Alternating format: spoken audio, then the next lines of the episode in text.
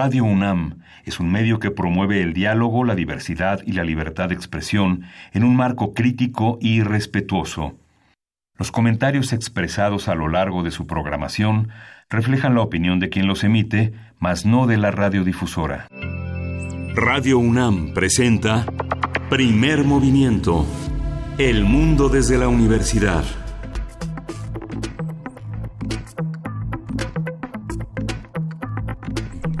Hola, buenos días. Hoy es eh, miércoles 20 de noviembre. 20 de noviembre, el día de la Revolución Mexicana. Son las 7.06 de la mañana aquí en la Ciudad de México y estamos en la cabina de primer movimiento. Berenice Camacho, buenos días. Hola, muy buenos días. Buenos y conmemorativos revolucionarios días esta mañana. Hoy es el aniversario 109 del inicio de la Revolución Mexicana de 1910 es el día también del desfile conmemorativo. Tome sus precauciones porque habrá cierres, cierres en las vialidades aquí en la Ciudad de México. Este desfile se tiene previsto iniciar para las 10 de la mañana. Se calcula que pueda durar unas dos horas y media. Y bueno, eh, entre otras cosas estará por ahí Petra, Petra, la locomotora de vapor del periodo revolucionario, que ya desde hace algunos días llegó al Zócalo Capitalino para esta conmemoración del aniversario de la revolución, pero también, también, bueno, se esperan movilizaciones de grupos tanto a favor de la cuarta transformación y de la estancia en la ciudad, en, el país de Evo Morales, y por otro lado eh, en contra en contra o digamos críticos frente sobre todo al presupuesto de egresos de la Federación que hoy también es la fecha límite para que el Congreso apruebe el PEF 2020, eh, el presupuesto de egresos de la Federación. En San Lázaro, pues sigue eh, rodeado sitiado, por decirlo de alguna manera, por esta Unión Nacional de Trabajadores Agrícolas, la UNTA. Así es que, pues hay que tomar previsiones, Miguel Ángel. También, también hay que decir que ayer, pues se agudizó y en los días recientes se ha venido, ha venido incrementándose, pues esta polarización en la discusión sobre la ley de infancias trans eh, que se discute en el Congreso de la Ciudad de México y que busca modificar al Código Civil y de Procedimientos Civiles del Distrito Federal, todavía llamado así, eh, que para que garanticen la, la libre determinación y expresión de la identidad de género en niños, niñas y adolescentes. Esta modificación busca desjudicializar el cambio de identidad de género y hacerlo viable, hacerlo posible en un trámite pues más sencillo, un trámite de tipo administrativo.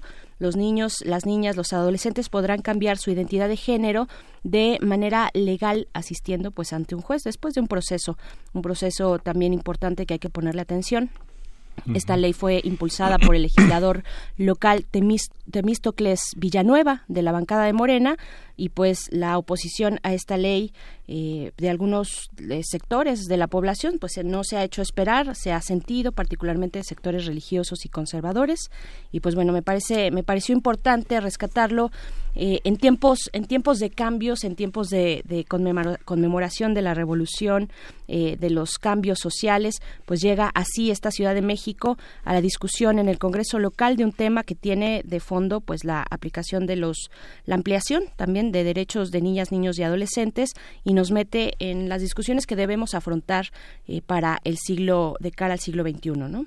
Sí, es eh, una, una discusión muy importante y que sí tiene eh, una enorme presencia en redes sociales, que las redes sociales en realidad quién sabe qué tan significativas sean en este en este debate y creo que muchos de los debates están dándose justamente en las iglesias, en las idas a misa de muchos de muchos creyentes eh, en los diferentes estados del país y el combate pues en esos púlpitos resulta ser muy muy muy eficaz, muy poderoso y muy y de gran influencia. Ayer tomó posesión el rector Enrique Graue y fue un acto muy significativo porque reunió a los académicos eh, más eh, eh, influyentes en la universidad, al grupo de rectores, a los titulares de los organismos independientes, a un grupo muy representativo de empresarios mexicanos. parece ser que un sector muy importante de la sociedad mexicana, de las eh, personas, de los hombres y mujeres que toman decisiones eh, en este país están cerrando filas en torno a la importancia que tiene uno de los organismos autónomos más importantes del país, eh, de Latinoamérica, y que, y que justamente celebra 90 años de autonomía. El rector, en una ceremonia de 40 minutos, señaló los aspectos más importantes de su proyecto y de su y del nuevo sentido de su administración la rectoría dijo va a ser prudente, pero no indiferente ante los actos vandálicos. Es un aspecto significativo donde todavía, en términos de la seguridad pública, todavía hay una, eh, una, distancia frente a algo que podría confundirse con la libertad de expresión y la libertad de ideas, que evidentemente las herramientas, los usos, la violencia que, con la que trabajan es muy intensa. Bueno, eh, promete trabajar por la erradicación del acoso en las universitarias, creará un órgano independiente, un órgano administrativo que tomará las decisiones y que alejará aún más el conflicto de intereses en torno a estos temas. Y bueno, ayer que hablábamos de cultura, esta esta parte eh, educativa y de investigación, de difusión de la cultura, este, es, eh, es, es muy importante en este, este, proyecto con que arranca esta protesta de Enrique Graue. Dice que un país con una pobre educación tendrá un pobre futuro, una nación con insuficientes recursos para la investigación e innovación tendrá un desarrollo incierto y una soberanía amenazada, y un México que no cultive la cultura será un México intolerante aislado del mundo y tendrá una identidad perdida. Es una, es una, es una toma de protesta significativa que coloca a México en una, en un escenario muy importante para defender esos valores. La ciencia, la cultura y la educación son el motor del desarrollo y de una sociedad que en la preocupación hoy del Ejecutivo tendrá que entender profundamente en qué consiste la cuarta transformación y las transformaciones pequeñas que hay en la vida cotidiana con esto que justamente comentabas al inicio, Berenice, la, la, legislación que nos da, nos protege y nos da aliento para emprender transformaciones protegidos con el sentido de la justicia. ¿no? Así es, esas transformaciones cotidianas de la vida eh, día a día. Pues bueno, así iniciamos con estos, eh, pues este breve resumen, este breve repaso de eh, temas importantes que se desarrollan en nuestro país. Le damos la bienvenida a la Radio Universidad de Chihuahua. estaremos con ustedes a través de las frecuencias del 105.3, el 106.9 y el 105.7 de 6 a 7 hora de Chihuahua, 7 a 8 hora de la Ciudad de México. Bienvenidos, bienvenidos y tenemos un arranque de lectura conmemorativo. Sí, vamos a tener un arranque de lectura. Vamos a hablar sobre la novela de la Revolución, cuáles son sus alcances, cómo llega hasta nosotros un, un testimonio literario de imaginación que estará eh, en el análisis del doctor Leonardo Martínez Carrizales. Leonardo Martínez Carrizales es profesor investigador de la Guamas Capozalco, doctor en literatura por la UNAM y es especialista en la historia de los intelectuales de los siglos XIX y XX. Y pues en este miércoles haremos un pequeño intercambio. No estará con nosotros eh, Pavel, nuestro querido Pavel Granados está anda por ahí en otros lugares, pero pero tenemos eh, una conversación muy interesante en su lugar, una conversación con el doctor Carlos Martínez Azad, quien es sociólogo, historiador, investigador, escritor y académico, coordinador del Seminario Universitario de Culturas del Medio Oriente. Con él vamos a conversar sobre la música en el cine, precisamente el cine de Medio Oriente y vamos a tener en la nota internacional las protestas en Irán que alcanzan niveles cada vez más eh, altos. Vamos a analizar este tema con el doctor Moisés Garduño. Moisés Garduño es profesor de la Facultad de Ciencias Políticas y Sociales de la UNAM y es especialista en estudios árabes e islámicos contemporáneos. Y para nuestra nota nacional hacemos parada en Tamaulipas, Tamaulipas y su seguridad. Vamos a comentarlo con María Guadalupe Escobedo Conde, quien es productora y conductora de noticiarios de Radio UAT, la radio de la Universidad Autónoma, precisamente allá en Tamaulipas. Vamos a tener en la mesa del día al Senado y sus reacomodos como fuerza política. Vamos a tener la participación de José Roldán Chopa, doctor en Derecho por la UNAM, profesor e investigador de la División de Administración Pública del Centro de Investigación y Docencia Económica, el CIDE. Y vamos a tener también la presencia del doctor Alberto Asís Nasif.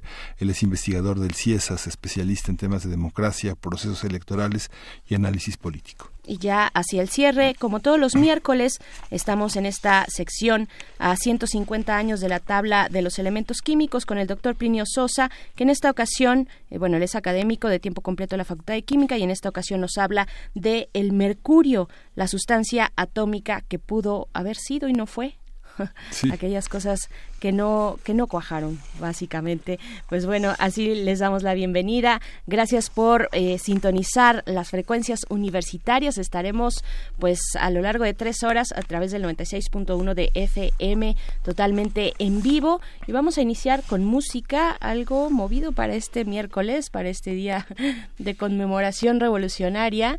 Eh, bomba estéreo y la canción es Fuego.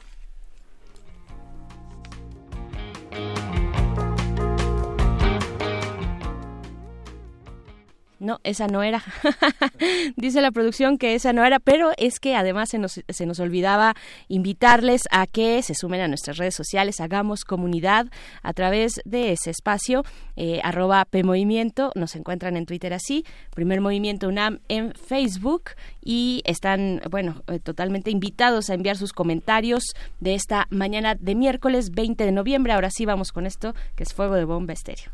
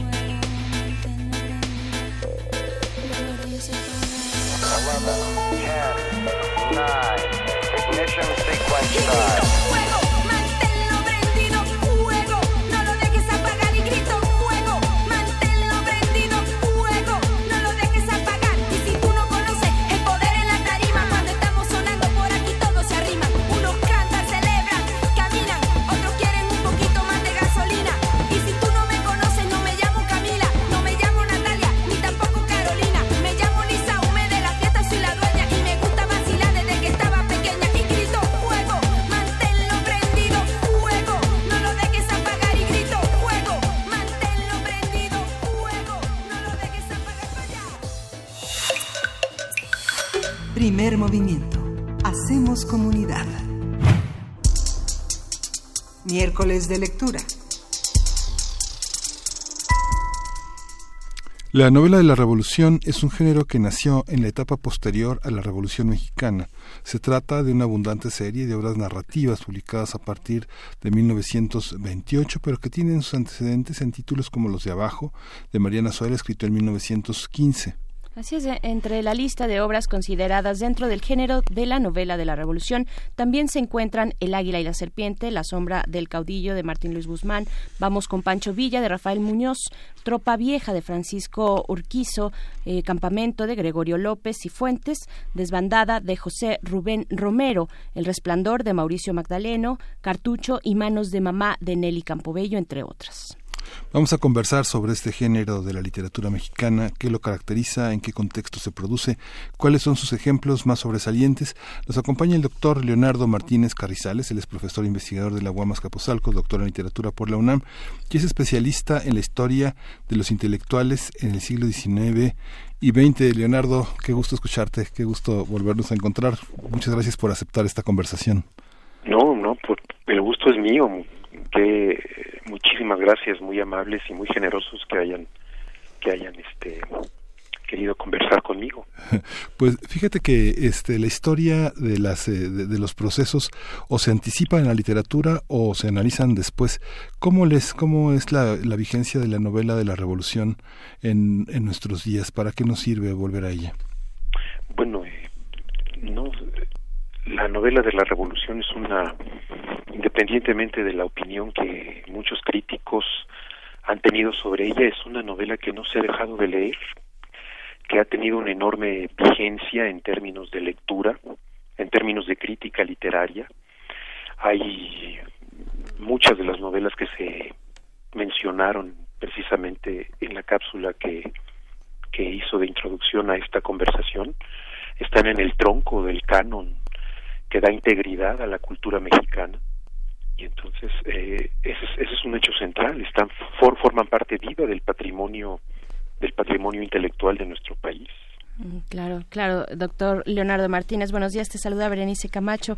Eh, y, en este sentido también yo creo que sería interesante repasar el papel de la literatura, de los intelectuales, eh, en general, digamos, en una mirada amplia de, la cultura y de las artes, cuando se trata de retratar, de explicar, eh, de reflejar algún proceso histórico, social tan importante como el de la revolución, ¿no? ¿Cómo, ver desde ahí a la literatura? Eh, sí, Berenice, buenos días. Bueno, eh, una de las cosas que tengo en mente cuando estoy pensando en, en la novela mexicana y por supuesto concretamente en la novela de la Revolución es que la narrativa tiene un modo de conocimiento específico, irrenunciable, eh, irreductible a otro tipo de conocimiento.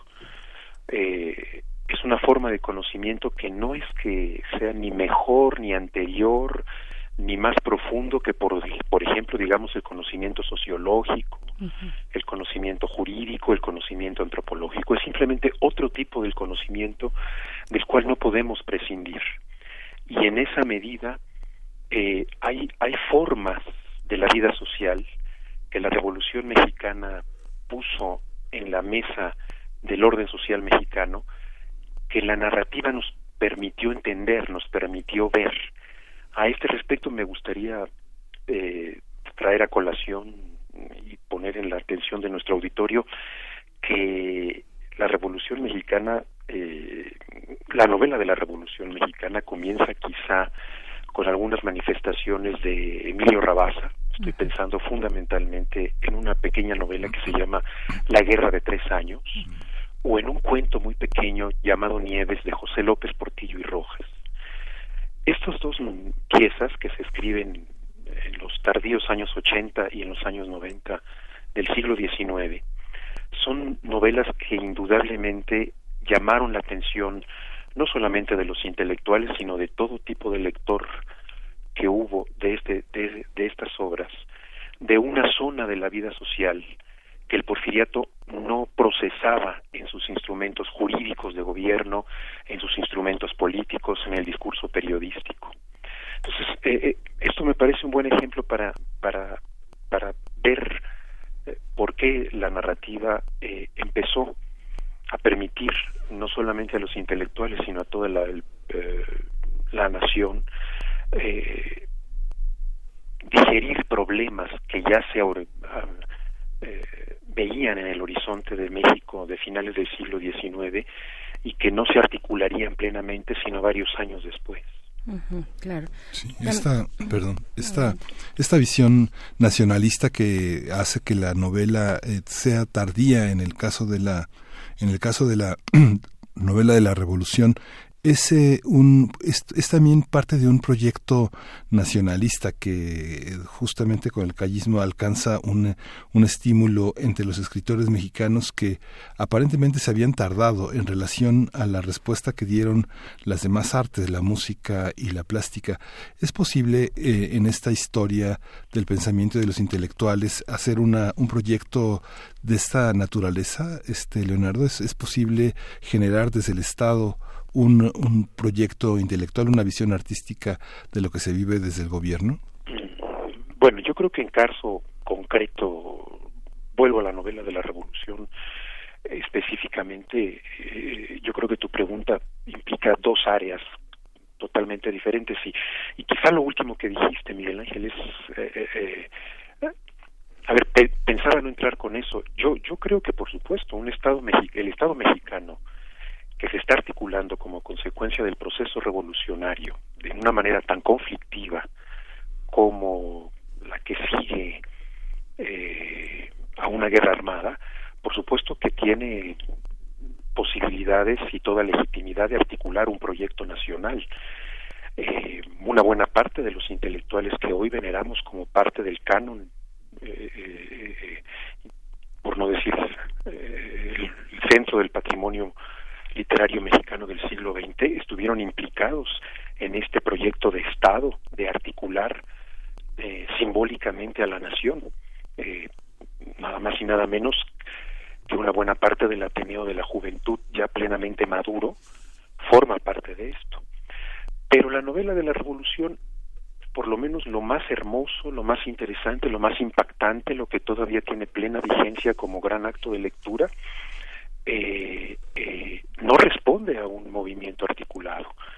Eh, yo estaba pensando, insisto, en Rabasa, estoy pensando, por supuesto, en Azuela, estoy incluso pensando en, en un tipo de Vasconcelos, el Vasconcelos memorialista, estoy pensando, por supuesto, en Martín Luis Guzmán, en Cipriano Campos a la Torre, estos, estos, estos autores que están escribiendo desde el año 15 hasta aproximadamente casi los años 30, están escribiendo sin un proyecto definido como nacionalista, están escribiendo simple y sencillamente para articular, para dar sentido, para digerir simbólicamente un espectáculo que los instrumentos de los intelectuales eh, hacia los primeros lustros del siglo XX no podían digerir todavía y es este y es esta zona del pueblo es esta zona de los actores colectivos es esta zona de actores sociales que no habían tenido un lugar definido en el gran proyecto liberal mexicano, tanto plenamente eh, eh, eh, porfirista como juarista.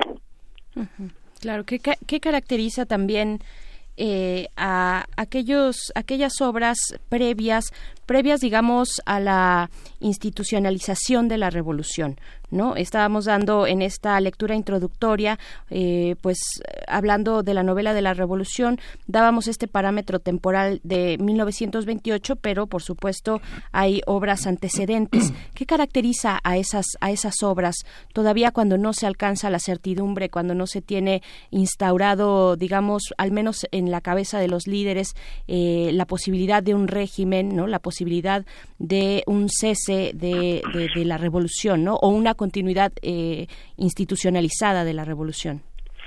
Claro que sí, Berenice. Déjame decirlo de esta manera. Eh, cuando yo pienso en una novela como La Guerra de Tres Años, que es una novela de 1891, en la que, que, siempre hemos leído como parte del porfiriato y del proyecto intelectual de un hombre del porfiriato, que es Emilio Rabasa, y que a veces no se considera plenamente narrador por su fabulosa obra histórica, eh, jurídica. Eh, este, eh, tengo en mente lo siguiente. Eh, Rabasa, por supuesto, articula su narrativa de acuerdo con los parámetros del realismo que está vigente durante la última fase del porfiriato.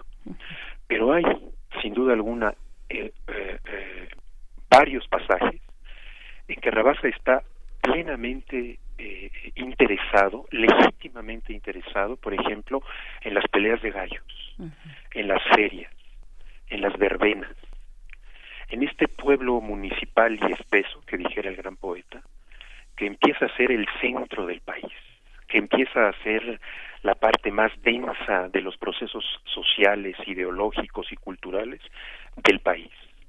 Aunque él, como nos demostrará poco tiempo después, tiene cierto temor ante ese pueblo, ya en su novelística aparece plenamente. Y lo mismo sucedía con una novela coetánea, una pequeña novela, una novela corta coetánea de José López Portillo y Rojas.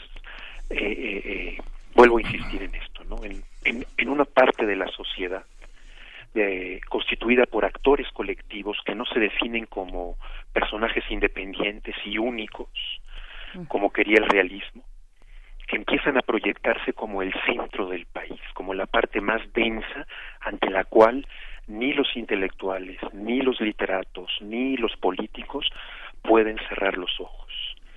Y para terminar, me parece que Los fusilados de Cipriano Campos a la Torre, una novela corta de 1934, es precisamente la apoteosis de la novela de la Revolución Mexicana, de acuerdo con las pautas que lo acabo de mencionar.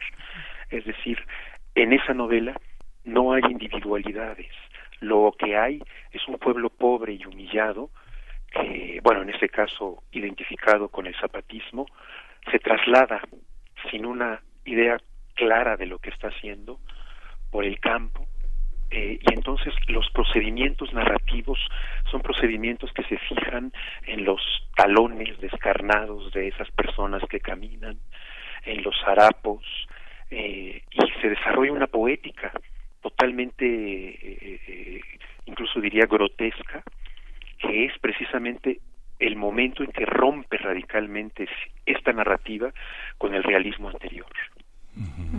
Sí, también sería interesante pensar eh, no solamente en la obra previa, sino en la obra que ya se sitúa eh, pasado la década de los 20, pasado 1928, 1929, ya donde se llega a instaurar eh, pues esta, eh, este partido unificador ¿no? de la revolución.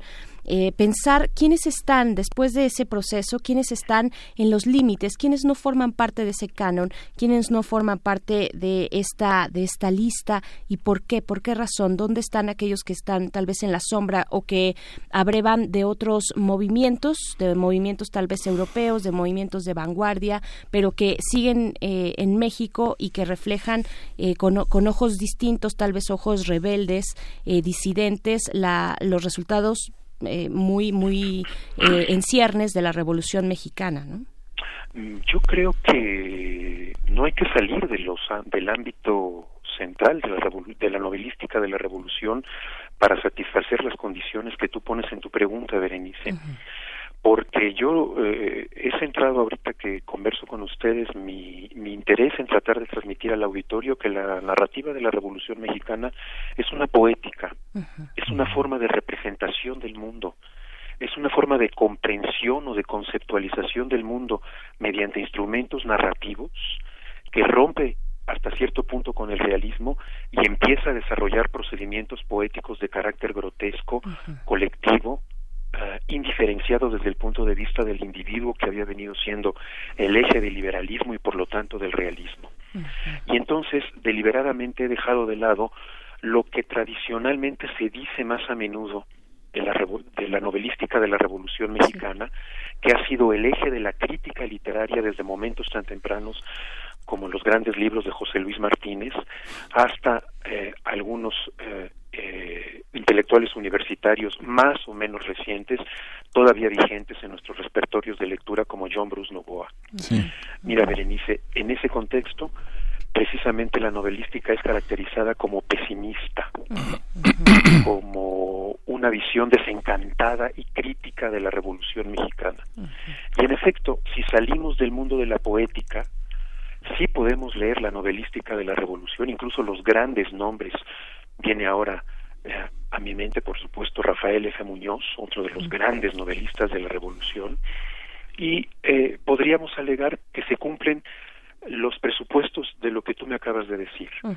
Son perspectivas eh, no solo desencantadas y pesimistas, sino a veces profundamente críticas. Entonces, dentro del seno mismo de la Revolución Mexicana, hay una visión que no es, incluso diría, toda la Revolución Mexicana, toda la novelística de la Revolución Mexicana difícilmente es un ditirambo o un canto de gloria al movimiento revolucionario, desde el punto de vista ideológico, si nos quedamos en una lectura ideológica de esas obras. Y el movimiento eh, tiene, digamos, distintos alcances, porque bueno, ahora que mencionas a Rafael F. Muñoz que hace el retrato, el gran retrato de Villa y bueno, se llevaron el cañón para Bachimba, es otra gran novela. Esta, esta visión de la revolución no está también eh, señalada justamente también por la por el carácter que tiene el periodismo no sé pienso por ejemplo en los en el despertador americano en la en el imparcial en el popular todos estos periódicos que donde cabe justamente esta crónica que no alcanza a consolidarse como como el género que da cuenta de la, de la revolución, sino las imaginaciones de escritores eh, muy reconocidos. En algún momento, por ejemplo, en esta anticipación, Juárez llega a pensar en Riva Palacio como, una, como uno de los grandes testimonios de la, de la, de la pluma. ¿Cómo, cómo se da este, este proceso entre el periodismo y la imaginación que se proyecta en libros, la, la, sombra del caudillo, el águila y la serpiente, tienen una gran base de crónica. Eh, mira, para no ir más lejos, Miguel Ángel, tienes toda la razón y volvería a mi a mi asunto, que es eh, el que más me interesaría compartir con el auditorio, aunque por supuesto sigamos hablando de lo que ustedes quieran el mundo de la poética, el tipo de representaciones que la novelística de la Revolución Mexicana empezó a legalizar, a difundir en una sociedad que estaba preparada para leer realismo, las grandes novelas realistas de finales del siglo XIX, y no leer este tipo de artefactos culturales que se empezaron a, a, leer desde el tardío Rabasa hasta bueno, todo lo que estamos hablando. Y en ese sentido, por supuesto que tienes razón, porque una buena parte de esta poética de lo grotesco, de esta poética de actores colectivos, eh, eh, precisamente creo que se puede difundir en la sociedad porque se eh, pensó en primer lugar y se difundió en primer lugar en la prensa periódica. Basta simple y sencillamente, no solo para hablar de lo que tú ya dijiste, adelantándote, como es el caso de Martín Luis Guzmán y los cuadros de eh, El águila y la serpiente, que difícilmente pueden articularse como una novela, que son eso, cuadros, cuadros que son publicados en la prensa, o en la primera eh, versión de eh, La sombra del caudillo, que también es periodística, y estaba pensando en, en Mariano Azuela. Mariano Azuela publica en un periódico eh, la primera versión de su novela. Y cuando se hace la reivindicación de Mariano Azuela varios años después por parte de un escritor llamado Francisco Monterde, el gran Francisco Monterde, Francisco Monterde recuerda a todo el público que Mariano Azuela llama a su novela cuadros y que los valores que da Mariano Azuela a su, a su novela son valores de índole periodística. Él está pensando en que es un registro, en que es un registro fidedigno y que el autor que está escribiendo esos cuadros protesta decir verdad de lo que vio. Nosotros no, no nos interesa saber si lo logra o no lo logra. Lo que nos interesa es que la voluntad creativa de este autor que está detrás de, las, de, de los de abajo tiene valores que se confunden con el registro periodístico. Entonces, claro, una buena parte de los recursos poéticos de la novelística de la Revolución solo pueden ser concebidos desde un tipo de discurso que se había apartado del tremendo prestigio de la narrativa realista y sus artefactos y sus figuras y sus, y sus identidades de autor y había derivado lentamente hacia la prensa, y hacia sus modestas identidades de autor como el reporter, eh, como los hombres de las mesas de redacción periodística. Claro. Y ya y pensando también en el periodo en el periodo inmediato posrevolucionario eh, que, que, además tenía los deseos y las necesidades de unificar, de unificar un discurso, de unificar a las grandes masas de trabajadores, de campesinos, de hacer un proyecto de nación, de cerrar un capítulo, dándole a la vez continuidad, ¿no? llevando como estandarte la revolución.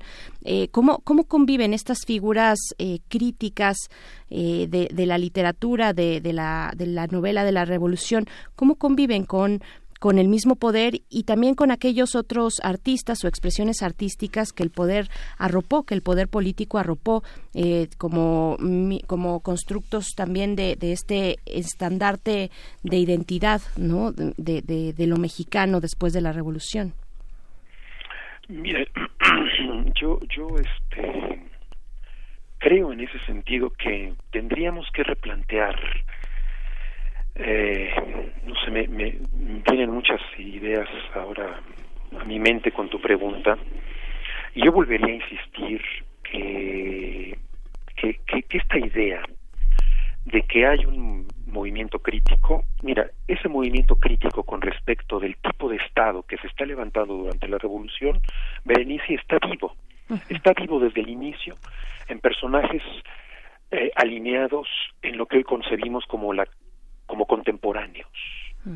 o como la vanguardia, para hablar en el primer caso de los grandes poetas y para hablar en el segundo caso de grandes narradores un poco alternativos a la narrativa de la Revolución Mexicana, tanto contemporáneos como la vanguardia, son movimientos culturales que conviven con el momento más alto de articulación de la narrativa de la Revolución Mexicana eh, y por lo tanto, no podemos pensar que, que, que, hubo en un momento dado, como algunos críticos eh, lo plantean, un momento, vamos a decir, de cultura oficial, casi diríamos estalinista, y después hay una especie de reivindicación crítica de los héroes de la libertad que desarticulan todo eso.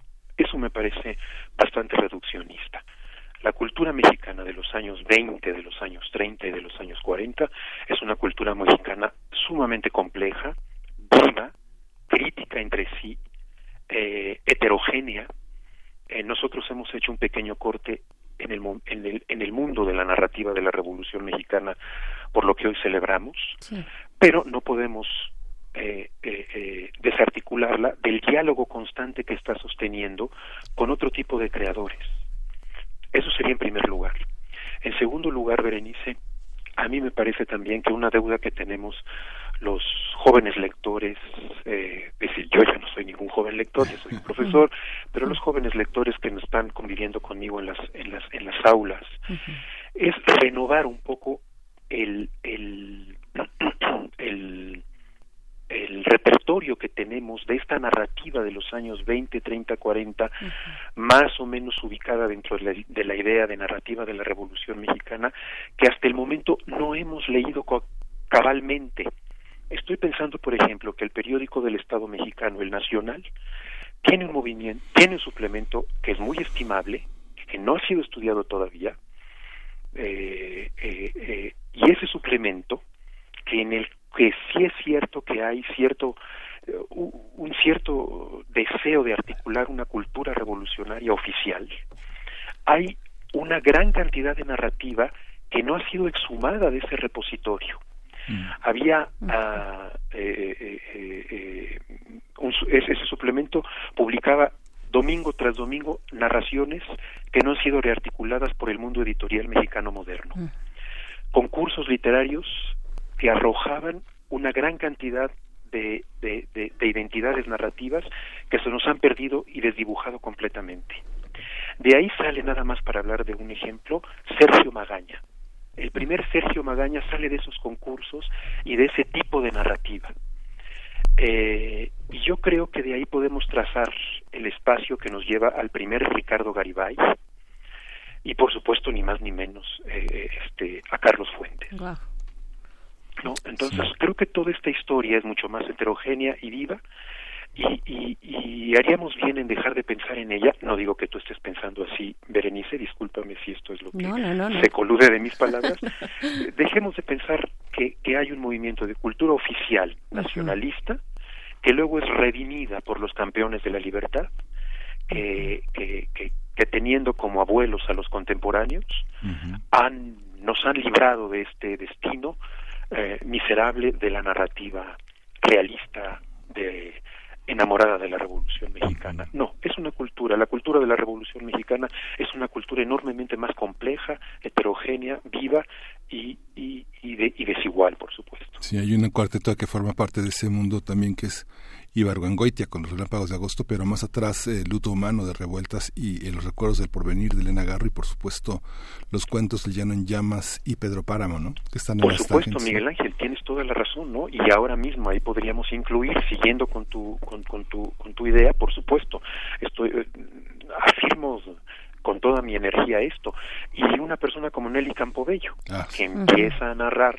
una parte central de la Revolución Mexicana, que ha sido el, el eje de una buena parte de toda la narrativa y de los discursos eh, eh, literarios sobre la Revolución Mexicana, que es el norte del país, que empieza a narrarlo con otro tipo de estrategias, las estrategias que articula desde la visión de una niña y que desarticula por completo eh, todo lo que se había construido como heroico, como, como, como masculino, como, como firme y enérgico dentro del movimiento revolucionario. Entonces, esto que tú acabas de decir, los autores que tú acabas de mencionar, que tienen sus raíces en estos años, y una Nelly Campobello nos permite seguir alegando que el movimiento narrativo, literario, relacionado con el ámbito de la Revolución Mexicana es enormemente más heterogéneo y poco tiene que ver con una cultura oficial eh, estimulada fomentada autoritariamente exclusivamente desde el Estado.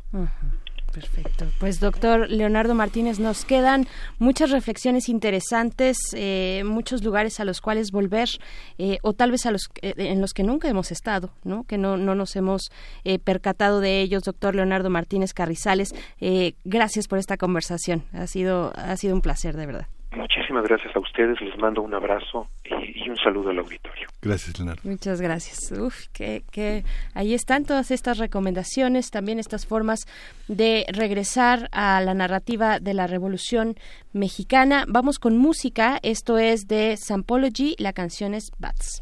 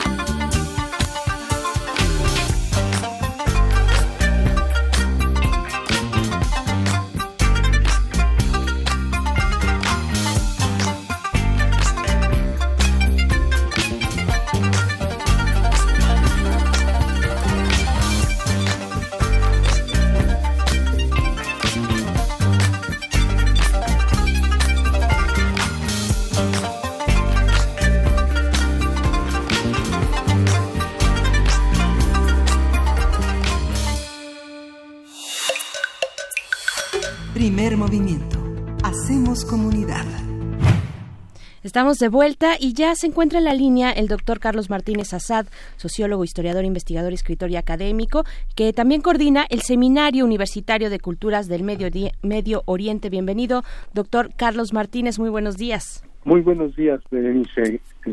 Mucho gusto saludarte a ti y a tu auditorio. Muchas gracias. Estamos aquí, Miguel Ángel Quemain también, para hablar, eh, bueno, para hacer esta invitación, esta invitación, la música en el cine de Medio Oriente, un eh, momento que tendrá lugar en el Centro Cultural Universitario. Así es. Miguel Ángel, también buenos días. Hola, buenos días, maestro.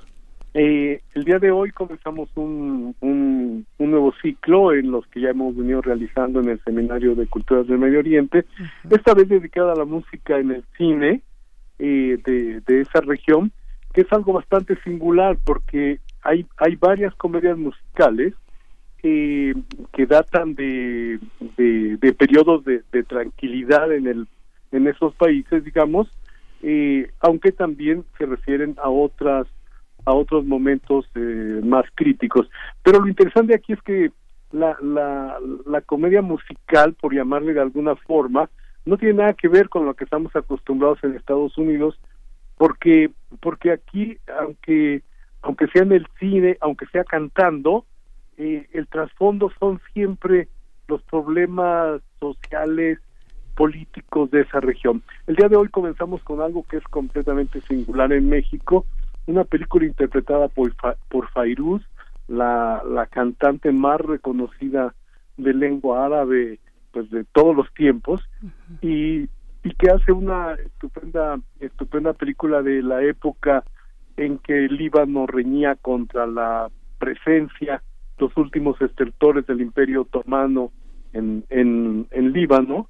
Y, y bueno es una es un llamado a, a, resistir a, a, la, a, las atrocidades que en ese momento está haciendo el imperio, y, pero, pero lo singular es que lo dicen cantando.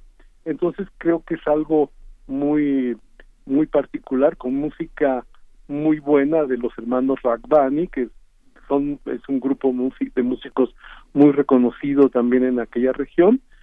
Y eh, bueno, es un, es un, es, es pues creo que es una película que nunca se ha exhibido en México, así es que eh, pues el día de hoy comenzamos en la sala Julio Bracho a las seis de la tarde y continuamos con películas, una película iraní sobre el sobre cómo tienen que tocar los jóvenes eh, eh, la música moderna a escondidas porque no es música que, que permita el régimen el régimen iraní entonces eh, entonces, esta, estas prohibiciones lo único que hace es desarrollar, eh, ¿cómo les diríamos acá? Como como eh, grupos punk, ¿verdad? Que, que, tienen que tocar a escondidas el Underground, ¿no? Underground, sí.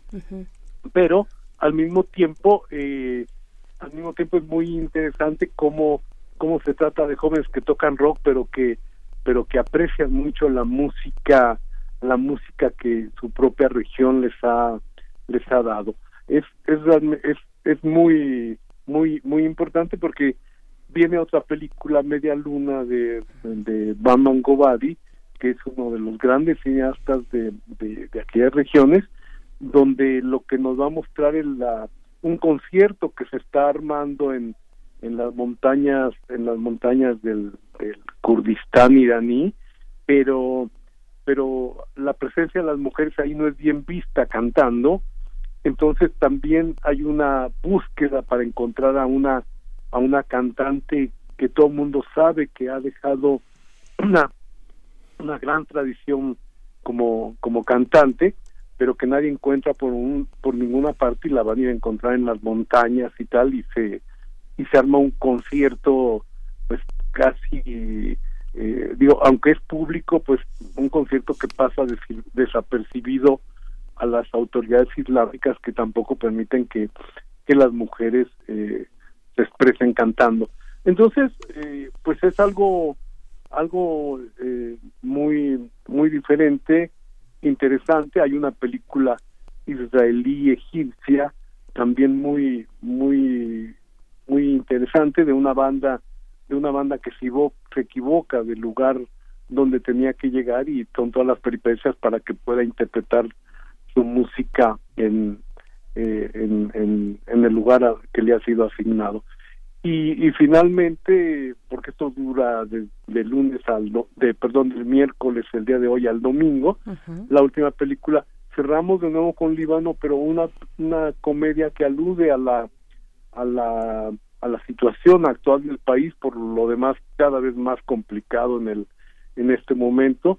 Espero que en algún momento, en, en, en, en algún programa podamos hablar de lo que está sucediendo ahora en Líbano, que está prácticamente sin descabezado el gobierno, etcétera, y manifestaciones en las calles y tal, pero estamos con una película donde donde también un grupo de mujeres como como apelando al ISIS trata la tragedia griega, tratan de hacer todo lo posible a través de la música, las danzas, etcétera, para que los hombres no vayan a la guerra. Entonces, eh, estas son las las películas que se van a exhibir a partir de hoy en, en las salas de, del Centro Cultural Universitario y es una diferente cada día.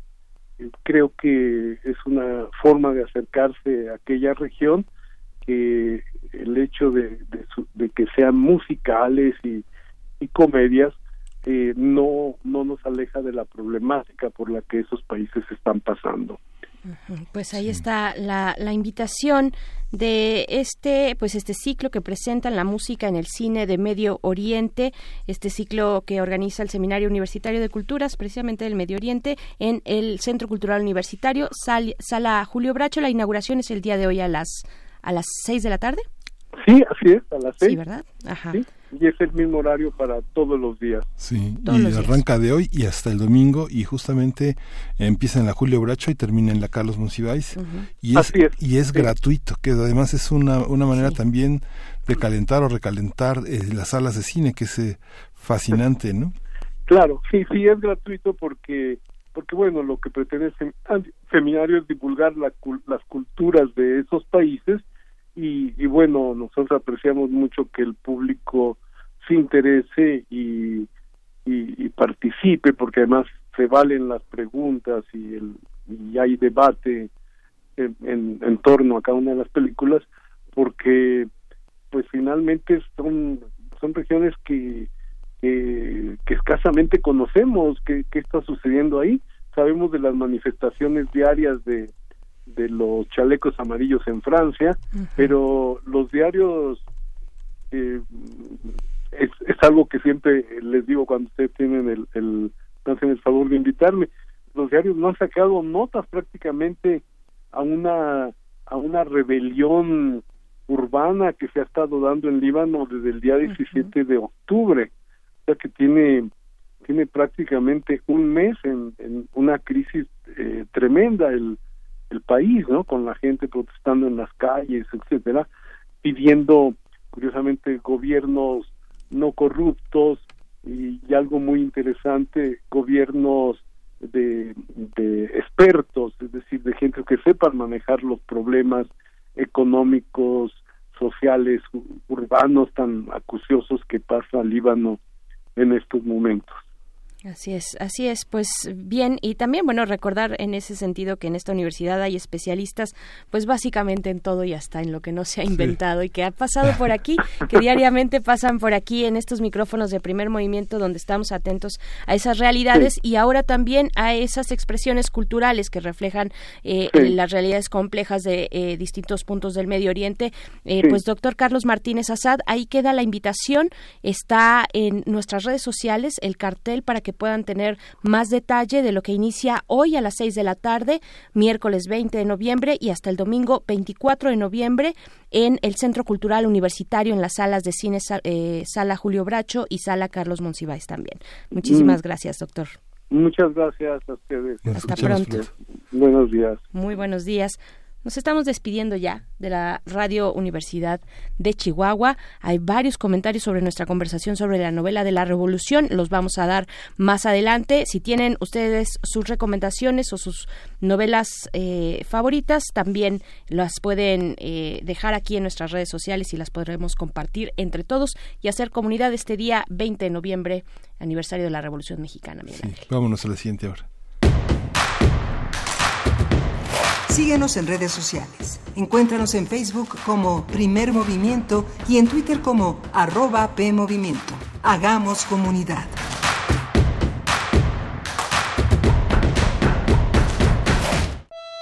En este espacio, la palabra es la ruta y la poesía el destino. Navega por la intimidad de una carta y su mar de letras. Solo necesitas un papel porque aquí se vale escribir, imaginar y crear al compás de la letra. Al compás de la letra. Acompaña a la poeta María Ángeles Comezaña en esta aventura literaria. Todos los jueves a las 18 horas por el 96.1 de FM. Radio UNAM. Experiencia sonora. Todo el universo tiene ritmo. Todo baila. Maya Angelou. Festival Internacional de Danza Contemporánea Unipersonal Cuerpo al Descubierto 2019. Espacio para el arte en movimiento. Dirección Maribel Michel.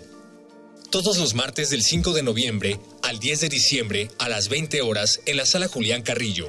Entrada libre. Consulta cartelera en la página de Facebook. Festival Cuerpo al Descubierto. Antes de seguir, bailemos. Radio UNAM. Experiencia sonora. La Ciudad de México tiene una nueva ley de participación ciudadana. Conviértela en tu herramienta de decisión. Más recursos para el presupuesto participativo. Opinión sobre las determinaciones de la jefatura de gobierno y de tu alcaldía. Decisión sobre la permanencia en el cargo de personas electas. Más información en www.ism.mx. Son tus derechos. Ejércelos con tu opinión y voto. Con participación todo funciona. Instituto Electoral Ciudad de México. Una cosa es salir de fiesta. Otra cosa es salir de urgencias. Una cosa es querer levantarse. Otra cosa es no poder levantarse. Una cosa es que te lata por alguien.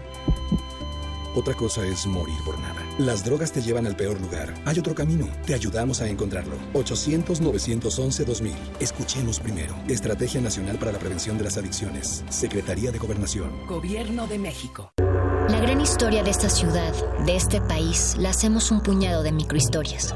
Un ecosistema de millones de organismos que se unen, a veces en un grito de justicia, otras al ritmo de los cuerpos coordinados. Somos complejos, diferentes e iguales a la vez, pero sobre todo sabemos que el respeto al oído ajeno es la paz. Manifiesto. Cada cuerpo es una revolución. Miércoles 21 horas. Por resistencia modulada. 96.1 de FM. Radio UNAM. Experiencia sonora. La psicología observa al ser humano, sus escenarios y comprende su diversidad. Adentrémonos en ella. Juntos hagamos conciencia. Psicología y Sociedad. Cuarta temporada. Un programa de análisis y reflexión con Berenice Camacho y los doctores Mariana Gutiérrez Lara, Jorge Álvarez Martínez y Laura Ramos Langurén. Todos los lunes a las 18 horas por el 96.1 de FM y su retransmisión los jueves a las 16 horas por el 860 de AM. O si lo prefieres, escucha el podcast en radiopodcast.unam.mx. Radio UNAM, Experiencia Sonora.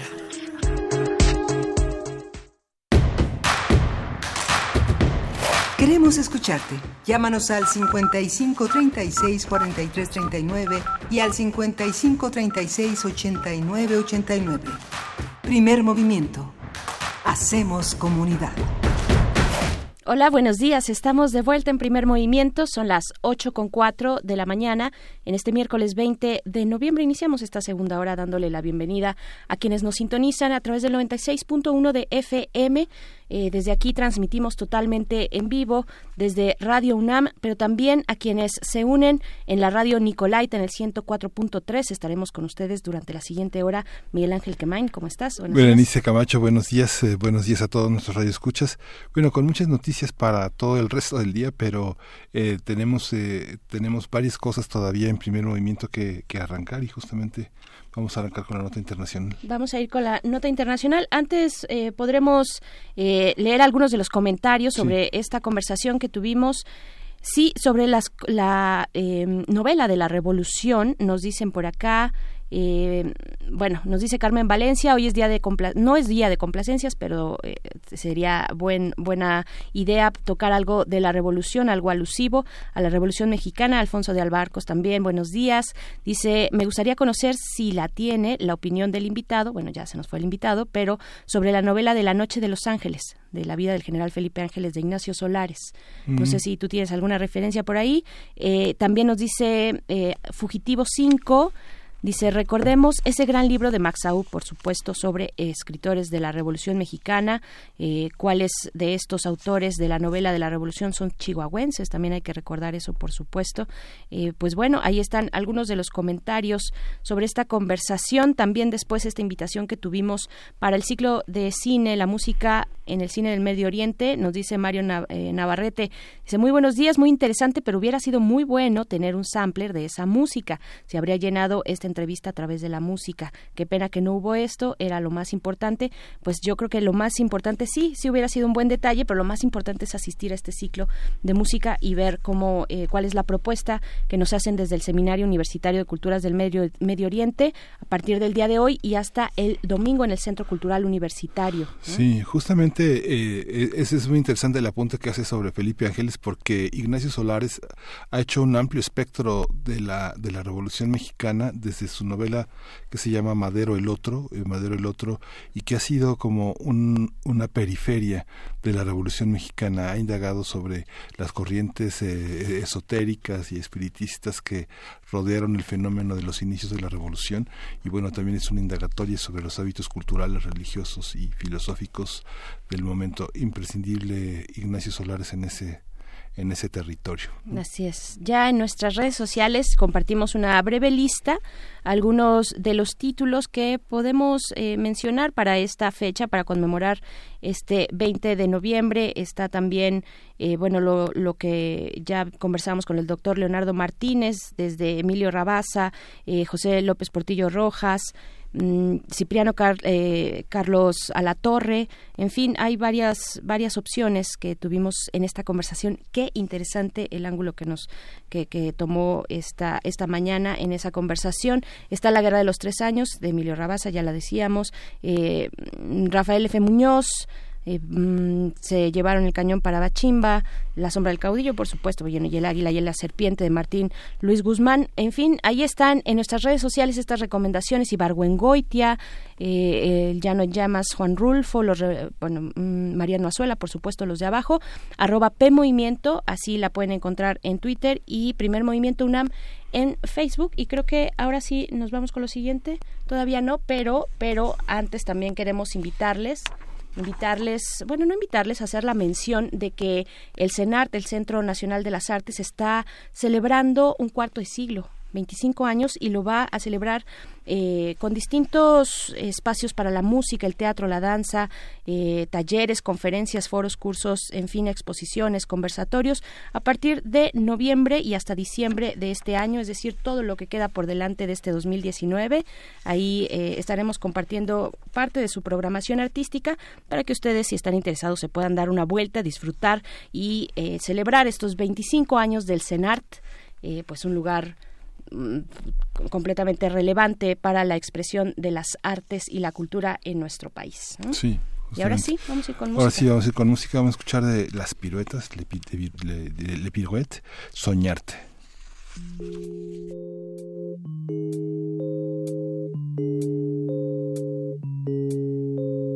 Pour faire court, je n'ai pas d'amis et je n'aime pas ma vie, bébé tout les jours. Je dois me lever pour aller travailler, mais quand je te ça va, je t'aperçois de loin et tu me remplis de joie. Moi je suis plutôt de ceux qui sont invisibles. Même sur une scène, tu ne me verrais pas. Donc je me dis que nous deux, ce n'est pas possible. Et j'arrive à peine toi. Penser à toi. Quand vient enfin l'heure de rentrer, je suis seul et je pense à toi. Et je ne sais même pas vraiment qui tu es, t'imaginer, moi ça me va.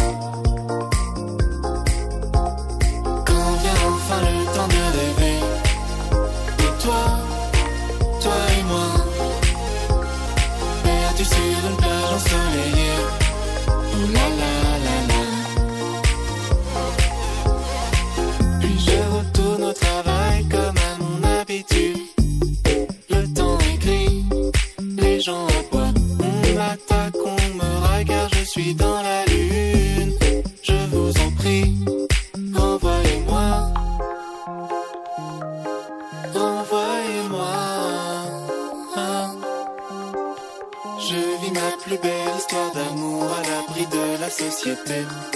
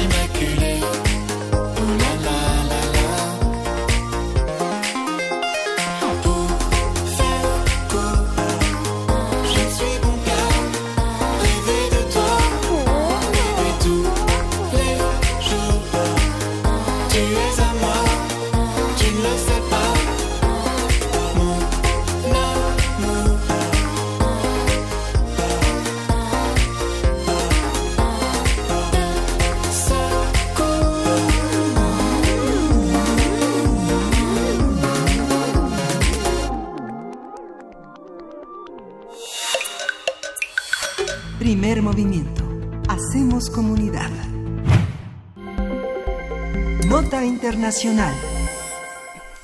Amnistía Internacional informó que al menos 106 personas han muerto en Irán durante las protestas contra el incremento de al menos 50% en el precio de la gasolina anunciado por el gobierno de ese país el pasado viernes. La Organización Internacional Defensora de los Derechos Humanos aseguró que los cuerpos de seguridad iraníes han utilizado fuerza excesiva y letal contra los manifestantes en 21 ciudades de ese país.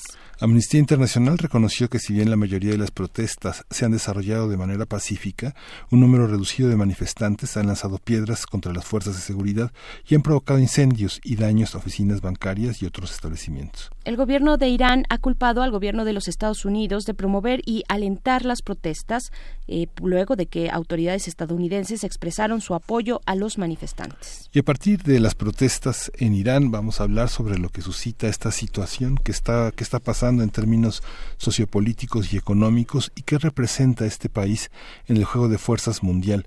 Está con nosotros el doctor Moisés Garduño, él es profesor de la Facultad de Ciencias Políticas y Sociales de la UNAM y es especialista en estudios árabes e islámicos contemporáneos. Buenos días, Moisés Garduño. Buenos días, Miguel Ángel, Berenice, muy buenos días a nuestra querida audiencia también, aquí a sus órdenes. Gracias, eh, Moisés Garduño. Pues dando un repaso, regresando a lo que ocurre en Medio Oriente, las protestas que se dan en Irán, ya dimos una breve introducción, pero eh, cuéntanos, por favor, cómo entender lo que está pasando en ese país.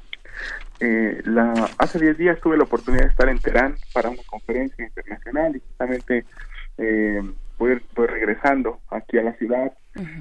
Yo lo que podría decir es que, que sí es una mezcla de todo, es una combinación el efecto que han causado las sanciones económicas impuestas por Estados Unidos, pero también eh, el efecto de una mala gestión administrativa del gobierno, del gobierno neoliberal de Hassan Rouhani, y bueno, esta combinación este, pues tiene que ver básicamente en los bolsillos del, del iraní ordinario, ¿no? Eh, para ir por partes podemos decir, por ejemplo, que las sanciones económicas han golpeado el sector petrolero justamente entre julio del 2018 y el, periodo que comprende octubre, eh, septiembre-octubre de este 2019, pues eh, las exportaciones de petróleo iraní han, eh, se han disminuido brutalmente.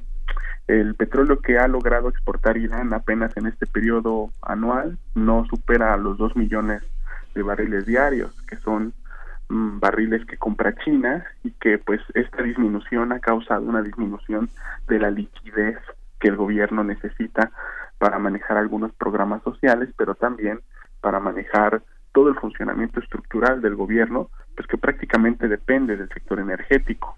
Ahora bien, con respecto a la gestión interna, a la gestión del gobierno, me parece que el gobierno de Rouhani ha preferido aumentar el precio de la gasolina, que es una de las más baratas del mundo, si no es que la más barata del mundo, todavía a pesar de este aumento de precios, pero este aumento lastima el bolsillo del iraní ordinario porque en lugar de, por ejemplo, voltear a cobrar impuestos a lo que se llama los nuevos ricos en el país, que son bastantes, esta nueva clase emergente que vive en el norte de los suburbios de Teherán, que tiene fuertes nexos con los Pazarán, ¿no? las Fuerzas Armadas este, de la Guardia Revolucionaria de, de Irán, este, en lugar de cobrar impuestos a estas eh, personas que tienen a su cargo grandes fundaciones, que son estas fundaciones que pertenecientes a la gente de religión del denominado clero iraní,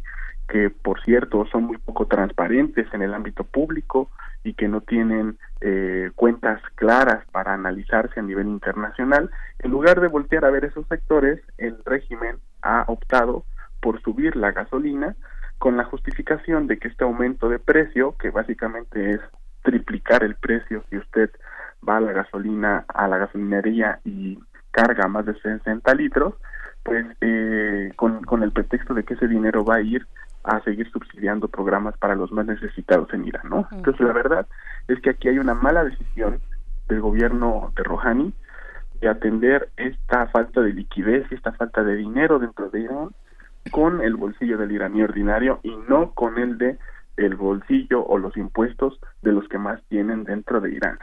Si ustedes se dan cuenta, Berenice Miguel Ángel, nuestra querida audiencia, esto tiene que ver con una serie de medidas, eh, pues sí, que el Fondo Monetario Internacional eh, prácticamente sugiere a todos los países que se encuentran con falta de liquidez eh, y que se conecta con otras protestas que hemos estado viendo a nivel internacional, entre ellas por supuesto, lo que, lo que está pasando en Chile, lo que se dio, por supuesto, en Irak y muy recientemente también en Líbano, ¿no? Entonces, este es básicamente el contexto que podemos ver de acuerdo con este anuncio del gobierno iraní.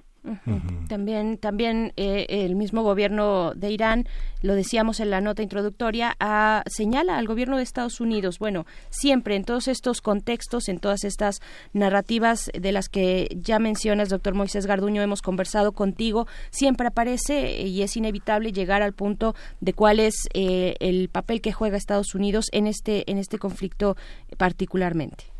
Sí, el papel de Estados Unidos es claro porque yo digo que las protestas son totalmente legítimas, pero esto no quiere decir que gente dentro de Estados Unidos esté totalmente frotándose las manos, como lo que ocurrió en Bolivia, por supuesto.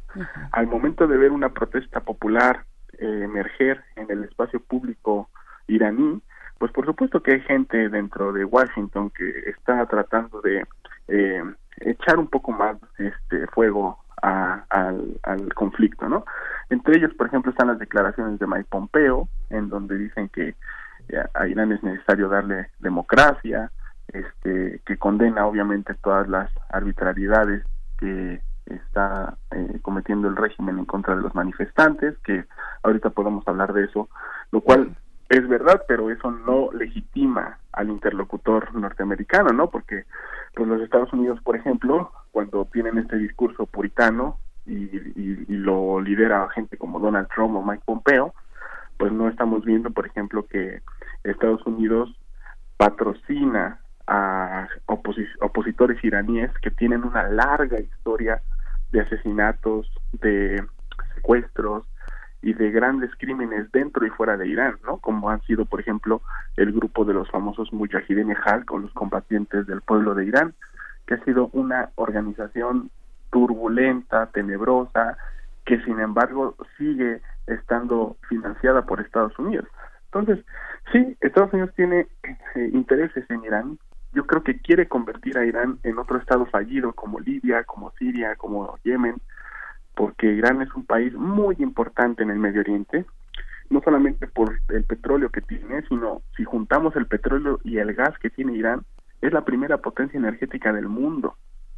Y esto casi no sale en los medios de comunicación, ¿no? Y es un país eh, con una sociedad civil muy vibrante, como lo estamos viendo, y no se merece este tipo de errores, por decirlo de alguna manera, por parte del régimen. Entonces, Estados Unidos tiene su eh, digamos, su crédito, tiene su, su responsabilidad, pero también hay que hablar de estos errores del gobierno iraní que no ha sabido manejar esta crisis eh, de las sanciones. Y bueno, les puedo poner un ejemplo. En el, en el, en el oeste de Teherán, el gobierno acaba de construir una zona que se llama Bamland, eh, que es una, un centro comercial, un mall, de los más grandes del mundo ahora no sé cuántos kilómetros exactamente eh, mide Bamland, pero es uno de los más grandes.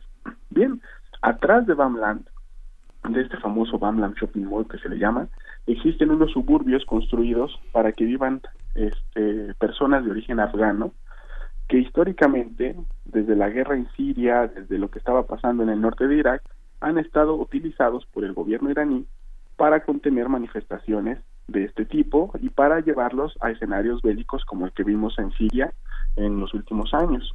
Entonces ellos viven justo atrás del mall para efectos de seguridad y activar protocolos de seguridad en caso de que surjan protestas en contra de las de las eh, medidas del gobierno como lo estamos viendo ahorita y particularmente para proteger las eh, instalaciones de este mall, ¿no? Entonces ahí vemos también que el gobierno iraní tiene sus propias eh, responsabilidades al momento de elegir fuertes, eh, digamos, medidas de represión en contra de eh, los manifestantes.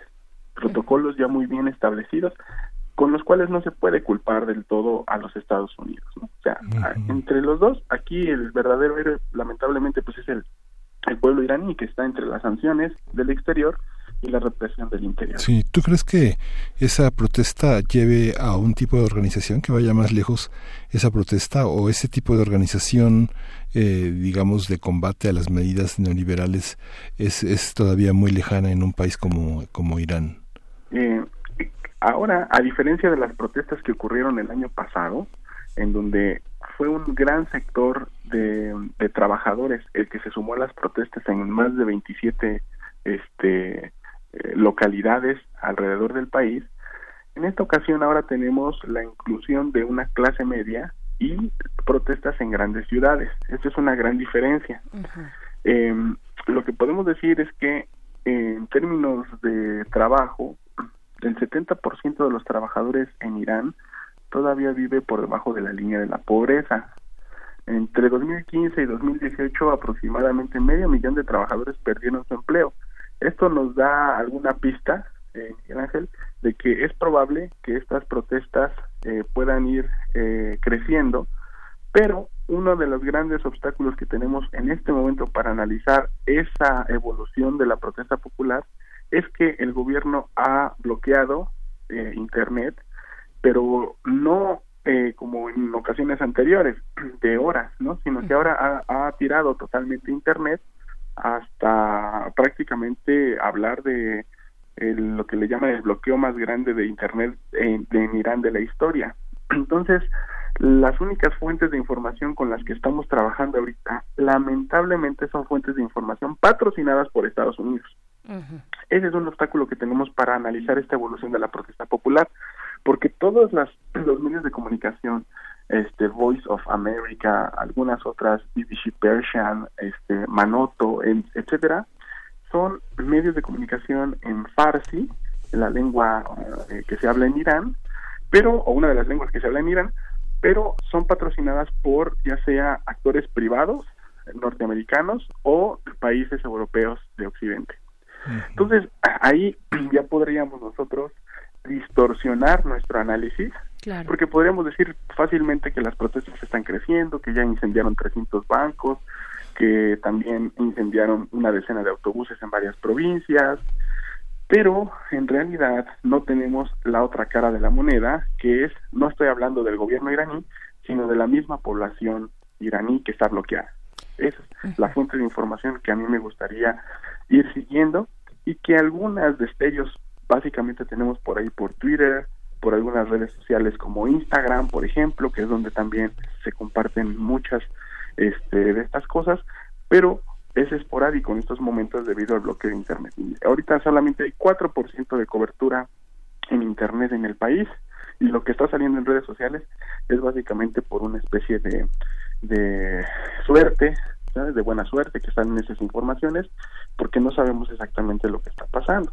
Sin embargo, sí podemos decir que las, eh, las protestas son totalmente legítimas, que lo que debe de hacer el gobierno eh, iraní en lugar de estar condenando y echándole toda la culpa, como siempre, a los Estados Unidos, es asumir que las protestas son legítimas, es fomentar debates parlamentarios, libertad de prensa, abrir discusiones sinceras con eh, activistas este, ambientales, que también, estos eh, activistas ambientalistas que también están dentro del juego porque tiene que ver con el transporte y los carros que usan esa gasolina, este, todo este tipo de cosas se tienen que asumir por parte del gobierno y tal vez lo más importante sería echar para atrás este aumento de, del precio de la gasolina para empezar a dialogar con las con las personas y los grupos que están liderando pacíficamente las manifestaciones.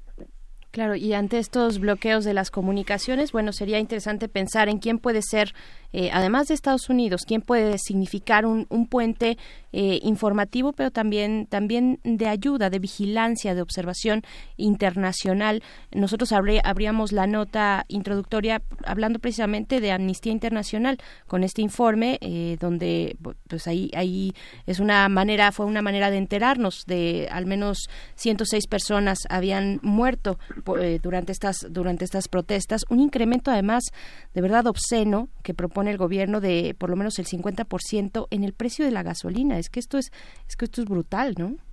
Sí, eh, con todo y la, el aumento del precio de la gasolina, antes el precio de la gasolina costaba 10 mil reales iraní, ahora subió a 15 mil si uno carga 60 litros y 30 mil si uno carga más de 60 litros en el coche. Esto básicamente nos habla de que el litro estaría más o menos en unos 6 pesos, 7 pesos mexicanos. Todavía sigue siendo una, una gasolina barata en comparación con el resto del mundo, pero los salarios en Irán son muy bajos. Ese es el problema y es donde este Berenice tiene razón, que el iraní ordinario, el obrero, eh, no, no tiene un salario que le pueda alcanzar para costear una gasolina que cueste 6 pesos el litro, ¿no? Para hacer la conversión. Y si lo que dice Amnistía Internacional es verdad, que también hay que ver que Amnistía Internacional también tiene muy eh, muchos nexos con Madeleine Albright y también tiene eh, intereses particulares en algunas ocasiones, ¿no? Yo no estoy generalizando, yo respeto mucho el trabajo de Amnistía Internacional, pero también es verdad que cuando esto ocurre en Irán, esto eh, se desproporciona. Ahora, lo que yo he visto en videos eh, compartidos por la sociedad civil, por algunas personas, contactos que nos han mandado videos. Es verdad que la brutalidad de la represión es grande. hemos visto disparos, hemos visto uso desmedido de la fuerza, hemos visto helicópteros en algunas ciudades, particularmente en Ahvaz, en Juzestán, este, en Isfahan, y esto este, no quiere decir que si bien lo que escriba Amnistía Internacional pueda no tener bases, esto no quiere decir que la brutalidad en la represión no exista. El punto es que a mí no me gusta jugar con los números porque son personas. Eh, eh, no quisiera yo hablar de los números de víctimas que van hasta el momento, no, no tengo esa información. Amnistía podemos citar que lo hace citando 106, el gobierno dice 5. La verdad es que eh, a mí no me gusta jugar con esos números, pero lo que sí podemos decir es que la represión sí se está dando en, en, diferentes partes del país y que hay que pugnar para que esta represión eh, de marcha atrás, considerando que la demanda de las, de, las manifestaciones es totalmente eh, legítima, las demostraciones primeras han sido pacíficas, y que la gente en Irán tiene todo el derecho de manifestarse en contra de esto porque los salarios no alcanzan para eh, eh, costear ese aumento de la gasolina, ¿no? Entonces, por ahí podríamos irnos moviendo, pero sí reconocer el esfuerzo de algunos organismos por estar tratando de buscar información, pero con el eh, cuidado de no caer en, en la, eh, ¿cómo se llama? En el amarillismo, ¿no? Esto, esto es muy importante porque eh, ahora lo mismo tenemos en Bolivia, ¿no? ¿no? No tenemos mucha información en Bolivia y la que tenemos pues está tratando también de orientar la opinión pública hacia un lado muy concreto que es el de el de la normalización de la política y el de esconder todo lo que está pasando con la represión en un buen sector de la población en Bolivia. Es un ejemplo solo para comparar. Claro, sí, por supuesto, pero bueno, vale la pena el ejemplo porque hay eh, distintos eh, pues brotes, brotes de descontento social en muchos eh, lugares de esta región también. podríamos ver cómo pues las condiciones de desigualdad generan también, bueno, no generan, sino nos llevan a estas a estas protestas. pero pues agradecemos mucho este comentario, doctor Moisés Garduño. Estaremos atentos, ojalá que el bloqueo a las comunicaciones, particularmente Internet, pues mm, se, se levante y tengamos un poco más de claridad de lo que está ocurriendo por allá en Irán. Muchísimas gracias. Sí, gracias a ustedes y bueno, decir finalmente que vale la pena no perder de vista el contexto en el que se están dando estas protestas. Es un contexto en donde efectivamente hay protestas en Irak en contra de la injerencia iraní en Irak, en Líbano también, pero también hay que ver qué es lo que está pasando en Israel, que ha estado también eh, abatiendo a personas civiles inocentes en la franja de Gaza y que también los eh, medios de informativos no han hecho mucha visibilidad de estos ataques.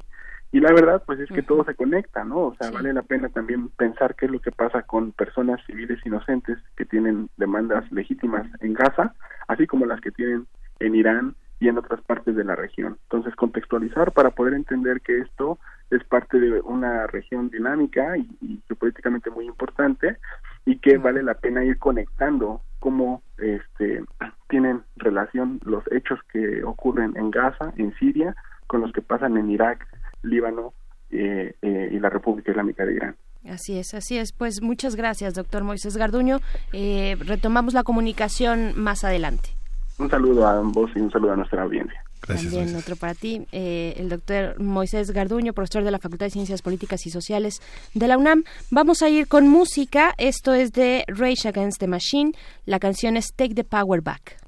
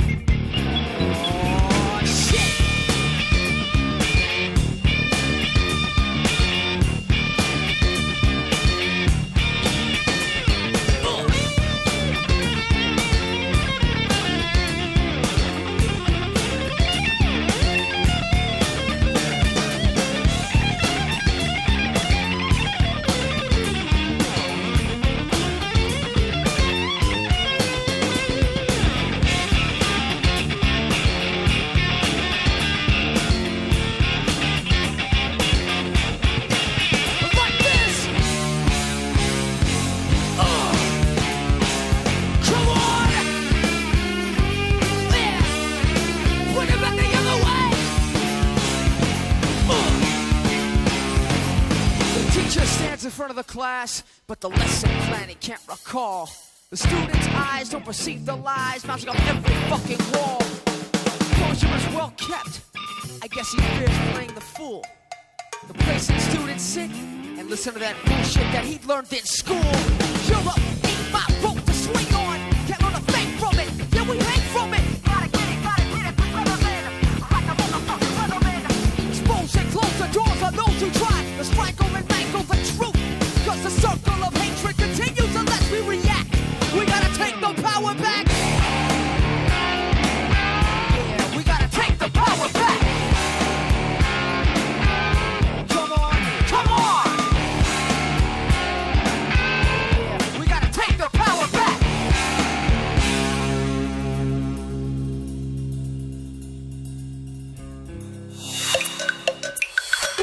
Primer movimiento. Hacemos comunidad. Nota Nacional. Un militar y seis presuntos criminales muertos dejaron algunos enfrentamientos entre fuerzas de seguridad y grupos del crimen organizado el pasado fin de semana en Nuevo Laredo, Tamaulipas. Las autoridades de esa ciudad fronteriza reportaron el robo y el incendio de vehículos que fueron utilizados para bloquear avenidas. Por su parte, el Consulado de Estados Unidos en Nuevo Laredo emitió advertencias de seguridad para su personal, así como una alerta para cualquier persona que se traslade a México con el fin de evitar viajes innecesarios a Nuevo Laredo, debido a conflictos continuos con las militares y criminales, fue lo que declararon. En su conferencia matutina el pasado lunes, el presidente Andrés Manuel López Obrador reconoció un recrudecimiento de la violencia en Nuevo Laredo, Tamaulipas. El mandatario dijo que ya se trabaja para atender la situación. Haremos un análisis, una lectura sobre la situación de seguridad en ese estado, quiénes son los actores en conflicto, cómo se ha respondido eh, desde los gobiernos locales y qué consecuencias tiene para la situación de la sociedad. Para ello nos acompaña Guadalupe Escobedo, quien es productora, conductora en Radio Watt. Bienvenida, Guadalupe. Muy buenos días. ¿Qué tal, Berenice y Miguel Ángel? Muy buenos días. Les saludo desde eh, Tamaulipas y bueno, como hacían referencia a este hecho, desde eh, pasada semana de nueva cuenta se registra un alza en los hechos de violencia en la frontera, específicamente en Nuevo Laredo. Más bien, esto inicia desde el jueves 14 de noviembre con bloqueos de calles, en tronques carreteros en la ciudad de, Nuevo Laredo. También el sábado en Reynosa era escenario de enfrentamientos entre grupos delincuenciales y en las calles. En Matamoros, por su parte, también este fin de semana eh, se recibían reportes de eh, cuerpos mutilados en algunas de sus calles. Ante esto, de nueva cuenta, el Consulado Americano con sede en Nuevo Laredo emitió alertas para sus ciudadanos y trabajadores oficiales. Como bien hacían ustedes la referencia, en su cuenta de Twitter se dio el aviso sobre la reactivación de restricciones y un toque de queda, queda así lo mencionaban, un toque de queda nocturno para todo su personal y dieron cuenta también del monitoreo que seguían de esta situación de violencia. Levantaron la alerta al día siguiente, pero anotaron que siguen las restricciones de viajes hacia nuestro país. En el inicio de esta semana, de nueva cuenta, eh, siguen los hechos de violencia. Se reportó, sí, el arribo de por lo menos una docena de unidades motrices de patrullaje con 100 elementos de seguridad estatales para vigilar las calles de Nuevo Laredo. Sin embargo, no han logrado contener la ola de violencia que continúa. A una noche se registraron enfrentamientos en plazas comerciales, en avenidas con mucho tráfico, hubo bloqueos incluso de la avenida que conduce o sale del aeropuerto en esa misma ciudad. Al tiempo de estos hechos en la frontera, aquí en el centro, en la capital, el viernes se desarrolló una reunión del grupo de coordinación estatal que se llama Para la Construcción de la Paz. En esta participaron autoridades del gobierno del estado y mandos federales que continuamente dan seguimiento a las acciones de seguridad. No trascendió más sobre el desarrollo de esos trabajos que fueron presididos por el gobernador Francisco García Cabeza de Vaca. Como cada evento de riesgo, de nueva cuenta, las redes sociales se colocan como el puente de comunicación y alerta para la ciudadanía expuesta ante estos hechos de violencia. Los reportes de las situaciones de riesgo continúan hoy en Nuevo Laredo y en Reynosa. Se reactivaron sí las actividades el día de ayer.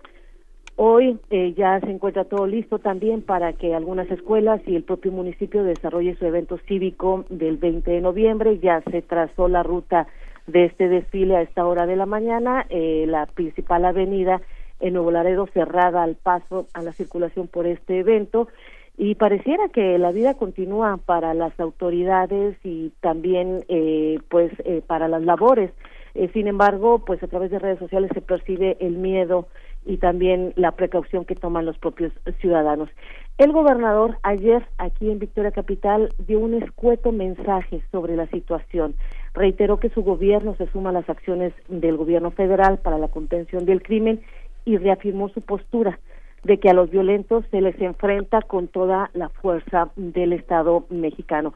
Vamos a escuchar lo que ha dicho el gobernador en un evento protocolario deportivo ayer aquí en la capital, eh, se le abordó, se le cuestionó sobre este tema. La verdad, eh, no ahonda mucho sobre eh, el mismo, sin embargo, pues aquí tenemos parte de lo que ha dicho sobre los últimos enfrentamientos y la ola de violencia que prevalece en frontera de Tamaulipas. Escuchamos al gobernador. Yo creo que lo que vamos a hacer es, ya se está trabajando, se ha estado platicando para llevar a cabo una estrategia que lleva hoy en día eh, las acciones, ha sido eh, por parte del gobierno eh, federal. Y por supuesto que nosotros nos vamos sumando a estas acciones, por supuesto que vamos a redoblar esfuerzos, lo he manifestado, no voy a cambiar mi manera de pensar en torno a las acciones que se que llevar a cabo en contra de la delincuencia, de los enemigos de México, de los violentos, de los cárteles, de los grupos criminales. A esto se les enfrenta con toda la fuerza del Estado mexicano. Y eso es lo que dentro de las capacidades institucionales que tiene el gobierno del Estado de Tamaulipas estará, las estará llevando a cabo. Como escuchábamos al gobernador, él insiste en la utilización de la, eh, toda la fuerza del Estado para eh, contener a los violentos. Debo decirte que esta ha sido una entrevista de banqueta que dio ayer el gobernador aquí en la capital. Hacía referencia a que Tamaulipas es la entidad que más aporta a nuestro país en cuestión por impuestos aduanales, por el paso precisamente por Nuevo Laredo y que espera que reciprocidad, reciprocidad llegue más presupuesto federal a nuestra entidad. Hizo mucho énfasis en las cuestiones deportivas, hizo mucho énfasis en la cuestión del presupuesto, pero a este tema en específico dedicó apenas este minuto que les he compartido, no ahondó más en el tema. Y allá mismo en Nuevo Laredo se reporta que el alcalde Enrique Rivas tampoco ha hecho mención de los hechos, da seguimiento a su agenda pública y bueno, la sociedad en su conjunto trata de retomar las labores que se ven paralizadas por la violencia.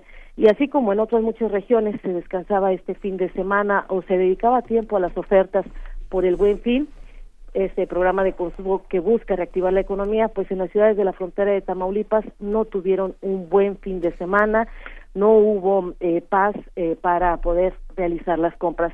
Ahora tenemos enfrente eh, el Thanksgiving Day o el Día de Acción de Gracias, que le, luego viene el Black Friday o el Viernes Negro, que ocurre del otro lado de la frontera, por lo que mucha gente del sur de Tamaulipas, del centro del estado, de Monterrey, acostumbra a ir a ciudades cercanas a Estados Unidos, a aprovechar estos días de acción de gracias, aprovechar las ofertas, realizar compras, pero el paso obligado tendría que ser por Nuevo Laredo, Reynosa o Matamoros. Y bueno, ya se presume que haya un eh, flujo menor a otros años precisamente por esta ola de violencia que se mantiene en, específicamente en Nuevo Laredo y en eh, ciudades cercanas en la frontera tamaulipeca, Berenice y Miguel. Sí, cuéntanos, ¿qué, qué es Nuevo Laredo? Se, se, le conoce como la capital de comercial del mundo, pensando, si uno piensa, si uno piensa en Pekín o piensa en Tokio, o sea, son, o sea, ¿cómo puede ser eso? Es una de las ciudades más pobladas del país. No, es una ciudad realmente con poca población, tiene mucho movimiento aduanero, es el principal puerto de entrada de aduana a nuestro país y también la principal salida. Eh, Todo el tráfico que se mueve del sureste llega hasta acá precisamente eh, para enviar a Estados Unidos. Es un paso importante, es el principal puerto aduanero. Es también la conexión que tienen eh, todo Nuevo León para poder cruzar hacia la frontera. Por eso también es muy importante la colindancia que se tiene con Monterrey, Nuevo León. Es el único paso que ellos tienen hacia la frontera. Para los tamaulipecos hay otros cruces como en eh, Matamoros y Reynosa. Ahora, debo decirte también que Tamaulipas tiene más cruces fronterizos que ninguna otra entidad en la frontera. Tenemos eh, más de, yo creo que unos 18 ya, si no es que 20 eh, cruces fronterizos entre Matamoros, Reynosa, Frontera Chica y el propio Nuevo Laredo. Por eso somos eh, un paso obligado para migrantes, un paso obligado para el comercio exterior, un, un, paso de ingreso también de allá para acá, que con las consecuencias que todos conocemos. Esta es la importancia que tiene la frontera tamaulipeca. Además que geográficamente, estratégicamente estamos en cercanía con eh, la capital del país, con el sureste, a diferencia de que pueda ocurrir con otras entidades eh, del norte de nuestro país. De ahí la importancia de nuestra frontera. Eh, tenemos mucha población flotante, eh, por lo mismo, gente que de Oaxaca, de Chiapas, de Guatemala llegó a intentar cruzar hacia a Estados Unidos y no lo logró, se instala en estas ciudades de Tamaulipas. Pero Nuevo Laredo es una economía pujante, Nuevo Laredo es el principal puerto aduanero del país, la economía eh, va bien en todos los sentidos y es eh, la localidad que más aporta de ingreso a nuestro país y bueno, decía el gobernador que en reciprocidad Tamaulipas debería estar recibiendo más en el presupuesto federal, pero cosa que no es así. Bueno, son 800 mil habitantes de la población contando la del otro lado, son 750 mil según el censo de 2018, 800 mil personas, no son poquitas. Sí, es una ciudad muy ordenada, eh, su población también eh, fronteriza, a diferencia de la población de Matamoros o de Reynosa, es una población muy, muy ordenada, eh, niveles eh, educativos también eh, se reflejan mayormente ahí en Nuevo Laredo y tiene una hermandad con Laredo, Texas, muy significativa por esta cercanía. cruzas una calle y ya estás en Laredo, Texas. Sí, es, es, esto es una facilidad que se les da a los pobladores de Nuevo Laredo y Laredo, Texas. Pero también ahí pues tienen esta eh, convergencia de los grupos criminales que eh, tendrán más, más de una década que tienen estos fuertes eh, enfrentamientos, estos hechos que conmocionan a toda la comunidad y de nueva cuenta pues los someten al miedo, a bajar labores, a estar en guardia. Bien, pues agradecemos mucho tu reporte. Seguiremos muy de cerca, con mucha atención, lo que ocurre allá en Tamaulipas. Eh, y pues muchas gracias, te deseamos muy buen día. Gracias, Berenice y Miguel. Buenos días. Hasta pronto. Es nuestra colega de Radio Watt.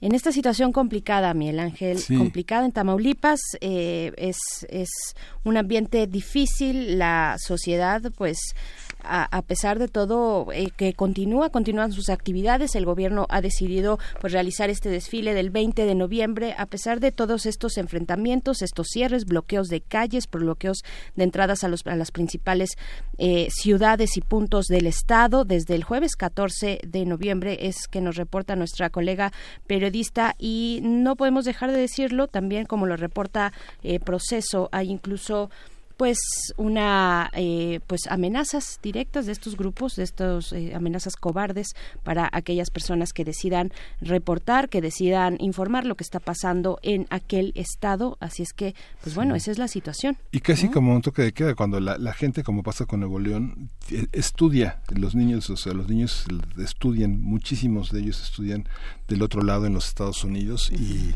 y bueno sí es una ciudad con una gran actividad comercial es una ciudad eh, muy moderna, pero fundamentalmente eh, vemos que eh, pues la presencia de la Guardia Nacional es, es extraña porque yo creo que los uniformes no han llegado para allá porque los que vemos en las en las imágenes de confrontación en los puentes pues son de la Gendarmería Nacional que ya desapareció, de la Policía Federal. Yo creo que sí es un es un rincón un poco lejano para los temas de seguridad, ¿no?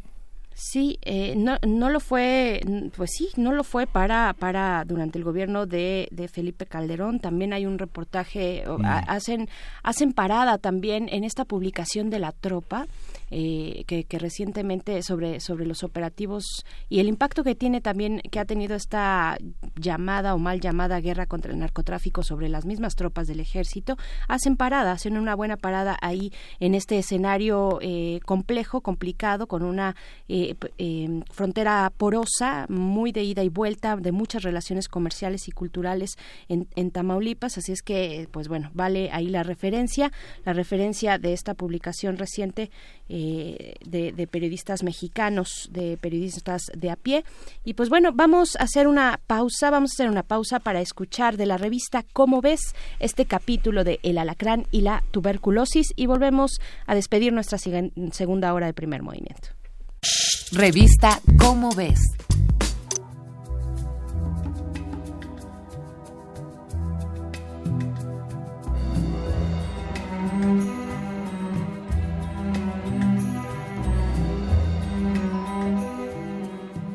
Cada año, el Centro Nacional de Programas Preventivos y Control de Enfermedades reporta 2.000 decesos al año por Mycobacterium tuberculosis, la llamada peste blanca. La tuberculosis, enfermedad que cobró la vida de Franz Kafka y de Frédéric Chopin, ha detectado bacterias multiresistentes a la rifampicina e isoniazida, dos antibióticos que no les hacen ni cosquillas. Pero un descubrimiento reciente de la ciencia mexicana ha detectado a un posible vencedor de la tuberculosis, nada más y nada menos que el alacrán.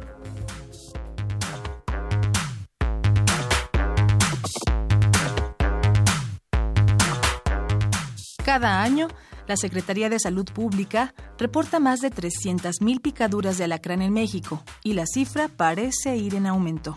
Recientemente, investigadores del Instituto de Biotecnología de la UNAM, encabezados por el doctor Lurival Posani, el doctor Rogelio Hernández Pando del Instituto Nacional de Ciencias Médicas Manuel Subirán y el doctor Richard Serr de la Universidad de Stanford, identificaron toxinas presentes en el veneno de la especie Diplocentrus melici, un alacrán que por lo visto puede aniquilar variantes de la bacteria que causa la tuberculosis. De igual forma, los especialistas desarrollaron antivenenos que neutralizan la actividad de estas toxinas, pero además se ha hecho un análisis profundo de otros componentes del veneno de alacrán para detectar y aislar aquellos que sirvan para combatir enfermedades. Pero, ¿qué hace al alacrán súper fuerte ante un mal que por siglos ha lastimado a la humanidad? Al igual que cualquier organismo, los alacranes sufren ataques de hongos o bacterias. Por eso, a lo largo de 400 millones de años, han desarrollado compuestos para matarlos. Sin duda, lo que no ha matado al alacrán lo ha hecho más fuerte.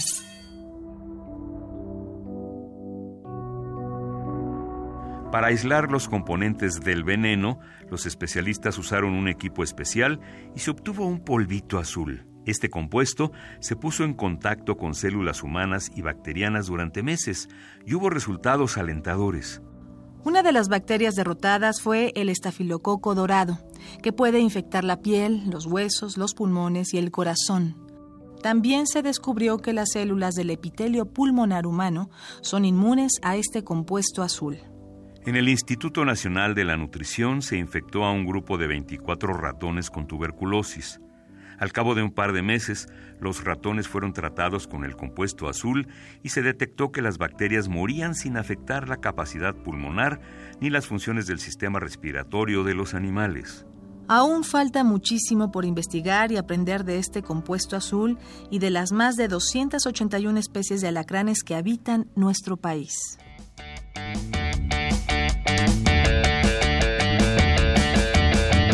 Artrópodos, invertebrados, protozoos y miles de seres asombrosos están en las páginas de tu revista ¿Cómo ves?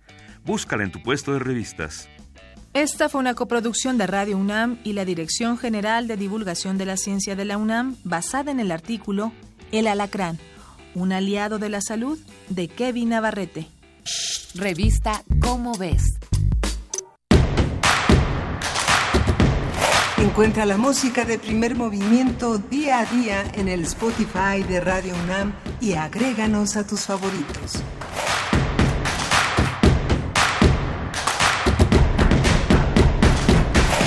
Ya escuchamos la revista ¿Cómo ves? El alacrán y la tuberculosis. Y pues bueno, ya estamos a punto de despedir esta segunda hora, Miguel Ángel, en este martes, miércoles, perdón, 20 de noviembre, día de la conmemoración de la Revolución Mexicana, del inicio de la Revolución Mexicana de 1910, en un día que también habrá desfile. Se espera la participación de, bueno, pues una buena carga ahí de, desfilantes, 2.700 caballos, eh, mil de caballería del Ejército Mexicano 500 de la Federación Mexicana de Charrería, 50 de la Asociación Nacional de Charros, el resto de las policías de montada de los Estados Unidos, carros temáticos, pantallas gigantes a un costado del Palacio Virreinal y de la Catedral, unos 240 vallas de seguridad, 25 eh, vehículos temáticos, eh, de estos que son eh, que tienen exceso de dimensiones, de 40 a 50 vehículos motorizados y se espera, bueno, las afectaciones viales sobre la calle Roldán, Topacio, Médico Militar, San Pablo, José María Izazaga, 20 de noviembre, Circuito Plaza de la Constitución. Ahí está eh, pues este pequeño reporte de esta conmemoración del desfile, bueno, eh, conmemoración de la Revolución Mexicana, el desfile que se hace, que se realiza anualmente. Sí, va a ser muy interesante. 1130 personajes caracterizados con indumentaria, artículos de la época, artefactos, armas, vehículos de la época. Tal vez lástima que se hizo en un día hábil, porque Hubiera sido un espectáculo muy interesante en una capital como esta ver tantos caballos y tanta gente caracterizada y ver la locomotora.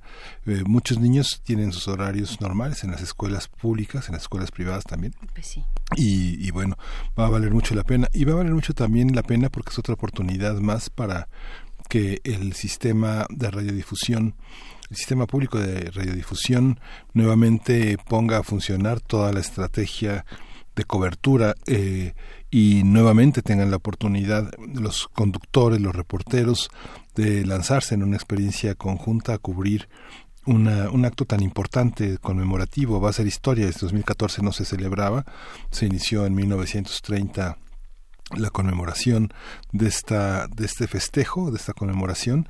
Y, y, bueno ha sido ha sido también un uso político el que se le ha dado. Peña Nieto el gobierno de Peña Nieto lo suspendió.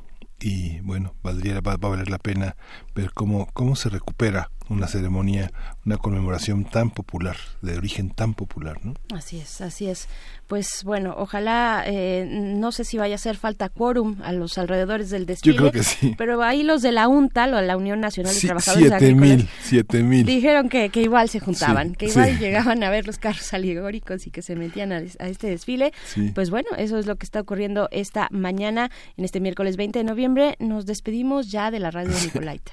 sí, nos despedimos de la radio Nicolaita y nos escuchamos mañana. Así es. Eh, vamos al corte de la hora. Seguimos aquí en el 96.1 de FM y en www.radio.unam.mx. Vamos al corte y volvemos. Síguenos en redes sociales. Encuéntranos en Facebook como Primer Movimiento y en Twitter como arroba PMovimiento. Hagamos comunidad.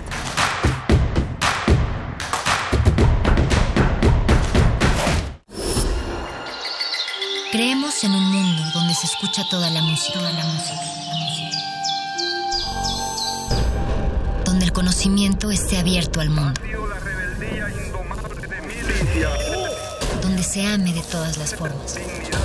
Ese mundo es posible y vamos a pelear por él. Resistencia modulada. De lunes a viernes, de las 20 a las 23 horas, por el 96.1 de FM, Radio UNAM. Experiencia sonora. Imagina cuántos intérpretes han dejado el alma frente a estos reflectores. ¿Cuántas veces recorrieron las páginas de sus más de 9.000 partituras?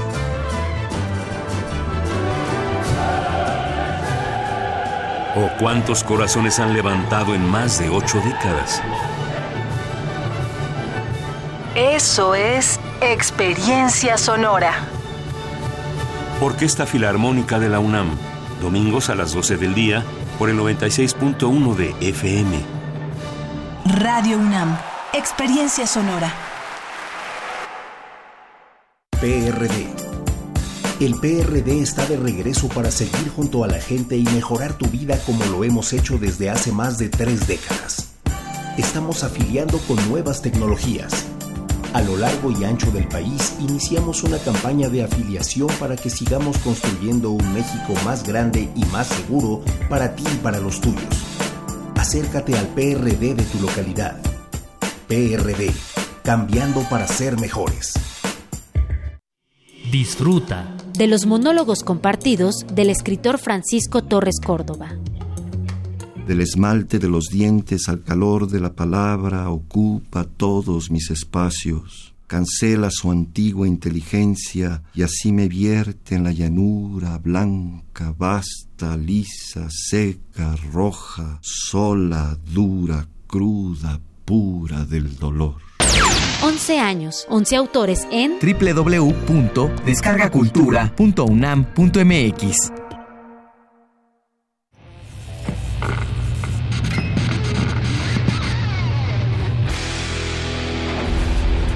¿Recuerdas esta música?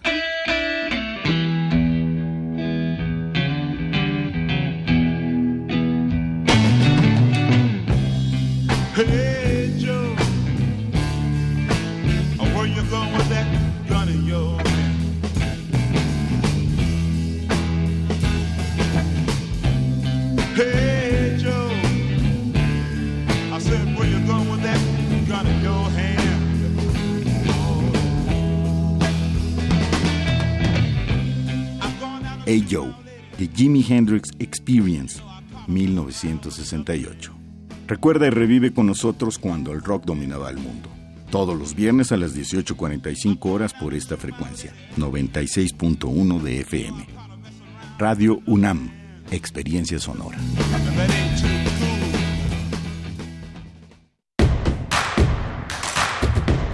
Encuentra la música de primer movimiento día a día en el Spotify de Radio UNAM y agréganos a tus favoritos.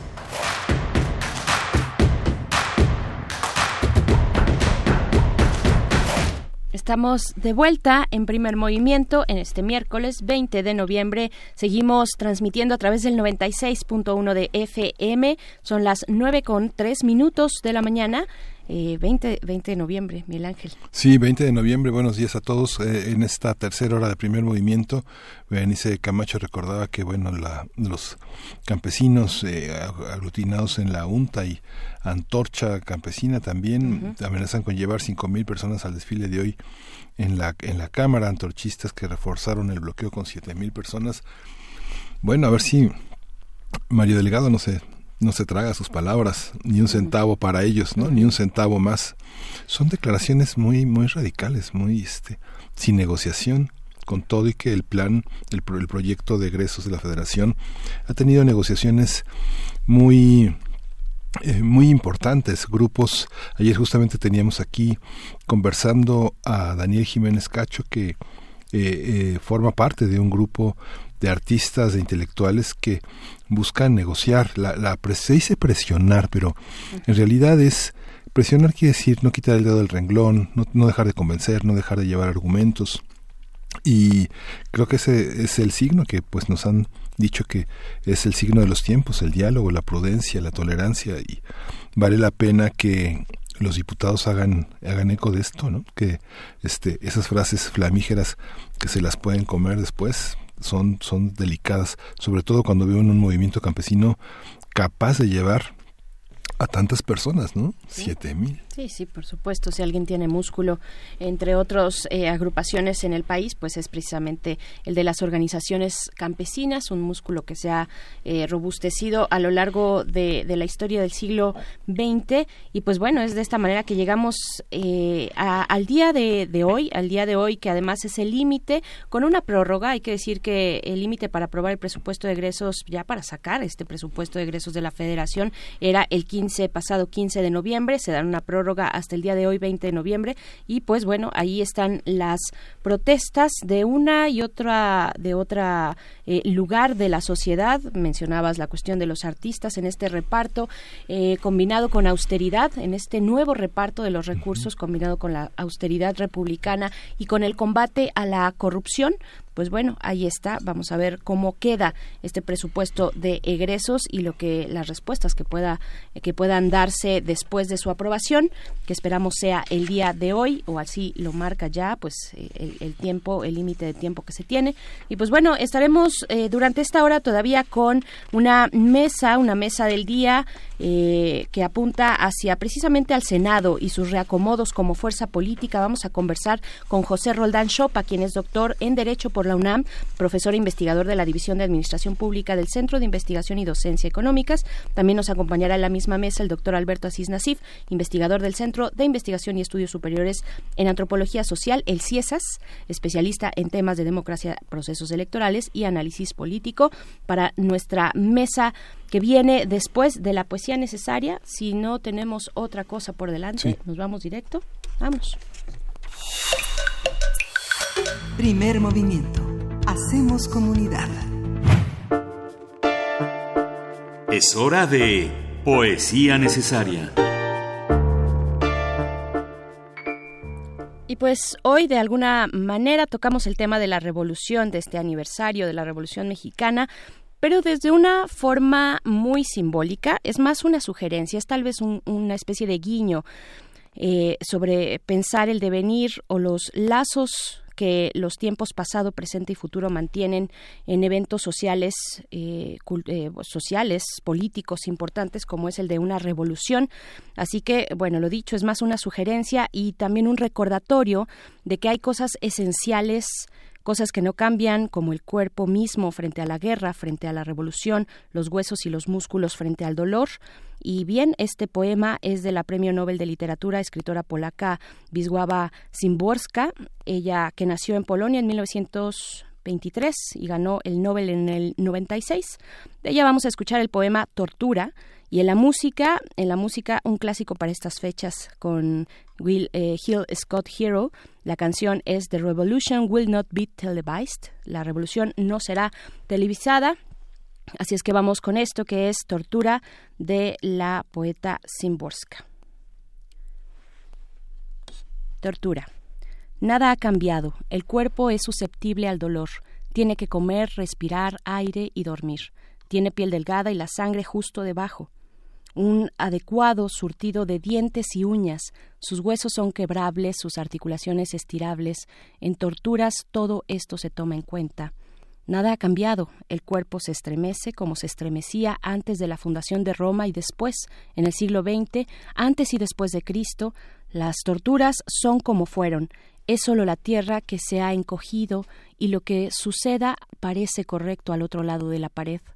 Nada ha cambiado, es solo que hay más gente. Además de las viejas ofensas, otras nuevas han surgido, reales, imaginarias, temporales, y ninguna, excepto el aullido con el que el cuerpo le responde, fue, es y será siempre un aullido de inocencia, según la escala aprobada por el tiempo y tonalidad. Nada ha cambiado, tal vez solo costumbres, ceremonias, danzas. Sin embargo, el movimiento de las manos para proteger la cabeza es el mismo, las contorsiones del cuerpo, los tirones e intentos de alejarse, sus piernas fallan, caen, las rodillas vuelan, se tornan azules, se hinchan, salivan y sangran. Nada ha cambiado, excepto la dirección de las fronteras, los bordes de bosques, costas, desiertos y glaciares. En medio de estos paisajes vaga el alma, desaparece, vuelve, se acerca, se aleja, ajena a sí misma, evasiva, a veces segura, a veces insegura de su propia existencia, mientras el cuerpo es y es y es y no tiene lugar propio.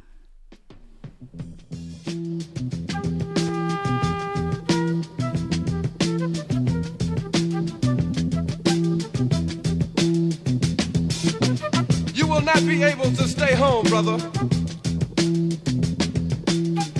Not be able to plug in, turn on, and cop out. You will not be able to lose yourself on Skag and skip out for beer during commercials because the revolution will not be televised. The revolution will not be televised. The revolution will not be brought to you by Xerox in four parts without commercial interruptions. The revolution will not show you pictures of Nixon blowing a bugle and leading a charge by John Mitchell, General Abrams, and Spyro Agnew eat hog maws confiscated from a Harlem sanctuary. The revolution will not be televised. The revolution will not be brought to you by the Schaefer Award Theater and will not star Natalie Woods and Steve McQueen or Bullwinkle and Julia. The revolution will not give your mouth sex appeal. The revolution will not get rid of the nub. The revolution will not make you look five pounds thinner because the revolution will not be televised, brother. There will be no pictures of you and Willie Mae pushing that shopping cart down the block on the dead run or trying to slide that color TV into a stolen ambulance. NBC will not be able to predict the winner at 8.32 on report from 29 districts. The revolution will not be televised. There will be no pictures of pigs shooting down brothers on the instant replay. There will be no pictures of pigs shooting down brothers on the instant replay. There will be no pictures of Whitney Young being run out of Harlem on a rail with a brand new process. There will be no slow motion or still lights of Roy Wilkins strolling through Watts in a red, black, and green liberation jumpsuit that he has been saving for just the proper occasion. Green Acres, Beverly Hillbillies, and Hooterville Junction will no longer be so damn relevant, and women will not care if Dick finally got down with Jane on Search for Tomorrow, because black people will be in the street looking for a brighter day. The revolution will not be televised. There will be no highlights on the 11 o'clock news and no pictures of Harry armed women liberationists and Jackie Onassis blowing her nose. The theme song will not be written by Jim Webb or Francis Scott Keys, nor sung by Glenn Campbell, Tom Jones, Johnny Cash, Engelbert Humperdinck, or The Rare Earth. The revolution will not be televised. The revolution will not be right back after a message about a white tornado, white lightning, or white people. You will not have to worry about a dove in your bedroom, the tiger in your tank, or the giant in your toilet bowl. The revolution will not go better with Coke.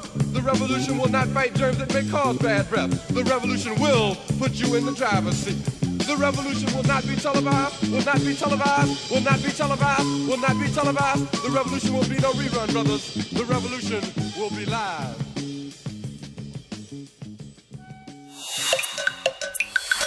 Primer movimiento.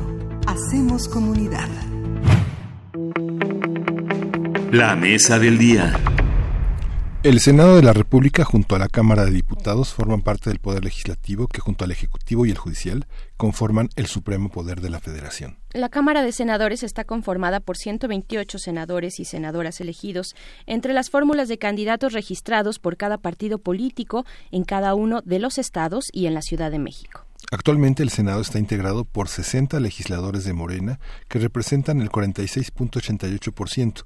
Le sigue el PAN con 20 senadores, el PRI con 14, Movimiento Ciudadano con 9, el Partido Verde con 7, el Partido del Trabajo con 6, Encuentro Social con 4, el PRD con 3 y hay un senador sin grupo parlamentario. De acuerdo con la Constitución, entre las facultades exclusivas de la Cámara Alta destacan el análisis de la política exterior del presidente, la aprobación de los tratados internacionales y convenciones diplomáticas. También le corresponde al Senado declarar la desaparición de poderes constitucionales de una entidad federativa, erigirse en jurado de sentencia para juicios políticos, así como la ratificación de funcionarios federales establecidos en la Carta Magna. Conversaremos sobre el papel que está jugando hoy el Senado de la República en este juego de fuerzas del gobierno mexicano, qué actores sobresalen, cómo se presentan y en qué posición se colocan frente al Poder Ejecutivo. Para ello nos acompañan en la línea José Roldán Chopa, quien es doctor en Derecho por la UNAM, profesor e investigador de la División de Administración Pública del Centro de Investigación y Docencia Económicas. Se ha desempeñado como servidor público en el Distrito Federal y en la Secretaría de Gobernación. Eh, doctor eh, Roldán Chopa, muy buenos días. ¿Qué tal? ¿Cómo están ustedes? Qué gusto saludarlos. Gracias igualmente y también así a el doctor Alberto Asís Nasif, quien es investigador del CIESAS, especialista en temas de democracia, procesos electorales y análisis político. También le saludamos, doctor Alberto Asís, muy buenos días. ¿Qué tal? Muy buenos días, ¿cómo están todos? Gracias, pues con viendo viendo estas esta nueva configuración ya dábamos eh, cuenta en la introducción una breve, muy formal radiografía de lo que significa en términos constitucionales, formales, eh, algunos alcances del Senado de la República, pero yo eh, quisiera invitarles a que hicieran una panorámica, una panorámica de, de la actuación, de la actuación como, eh, pues, tal cual actor político que se ha configurado el Senado de la República en este gobierno. ¿Qué, qué podemos decir al respecto, doctor José Roldán Chopa? Bueno, qué gusto estar con ustedes, Alberto. Te saludo muy afectuosamente. Igualmente, José, un abrazo. Y me da mucho gusto coincidir.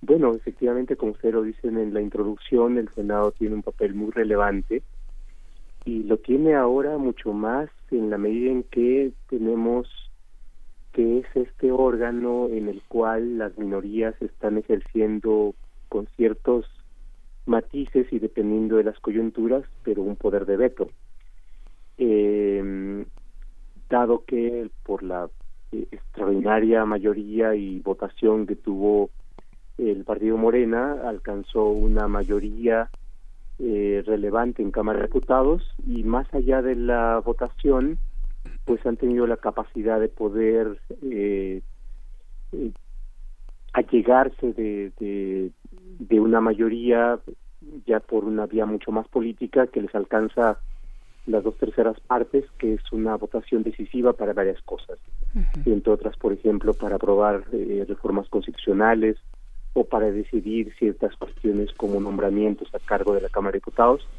Y en el caso del Senado, eh, por supuesto, hay una mayoría relevante eh, que componen Morena y los partidos que, que se encuentran en alianza con este partido, pero aún con ciertos márgenes a veces muy relativos Creo que estamos perdiendo a Roldán Chopa. Sí, sí, eh, eh, continúa, por favor. Te, te, perdíamos un poco la línea, doctor. Sí, perdón. Eh, ¿Mejoró? Sí, sí, ya, ya te escuchamos bien. Sí, decía que eh, a pesar de todo, las minorías parlamentarias siguen teniendo, al menos cuantitativamente, este poder de veto.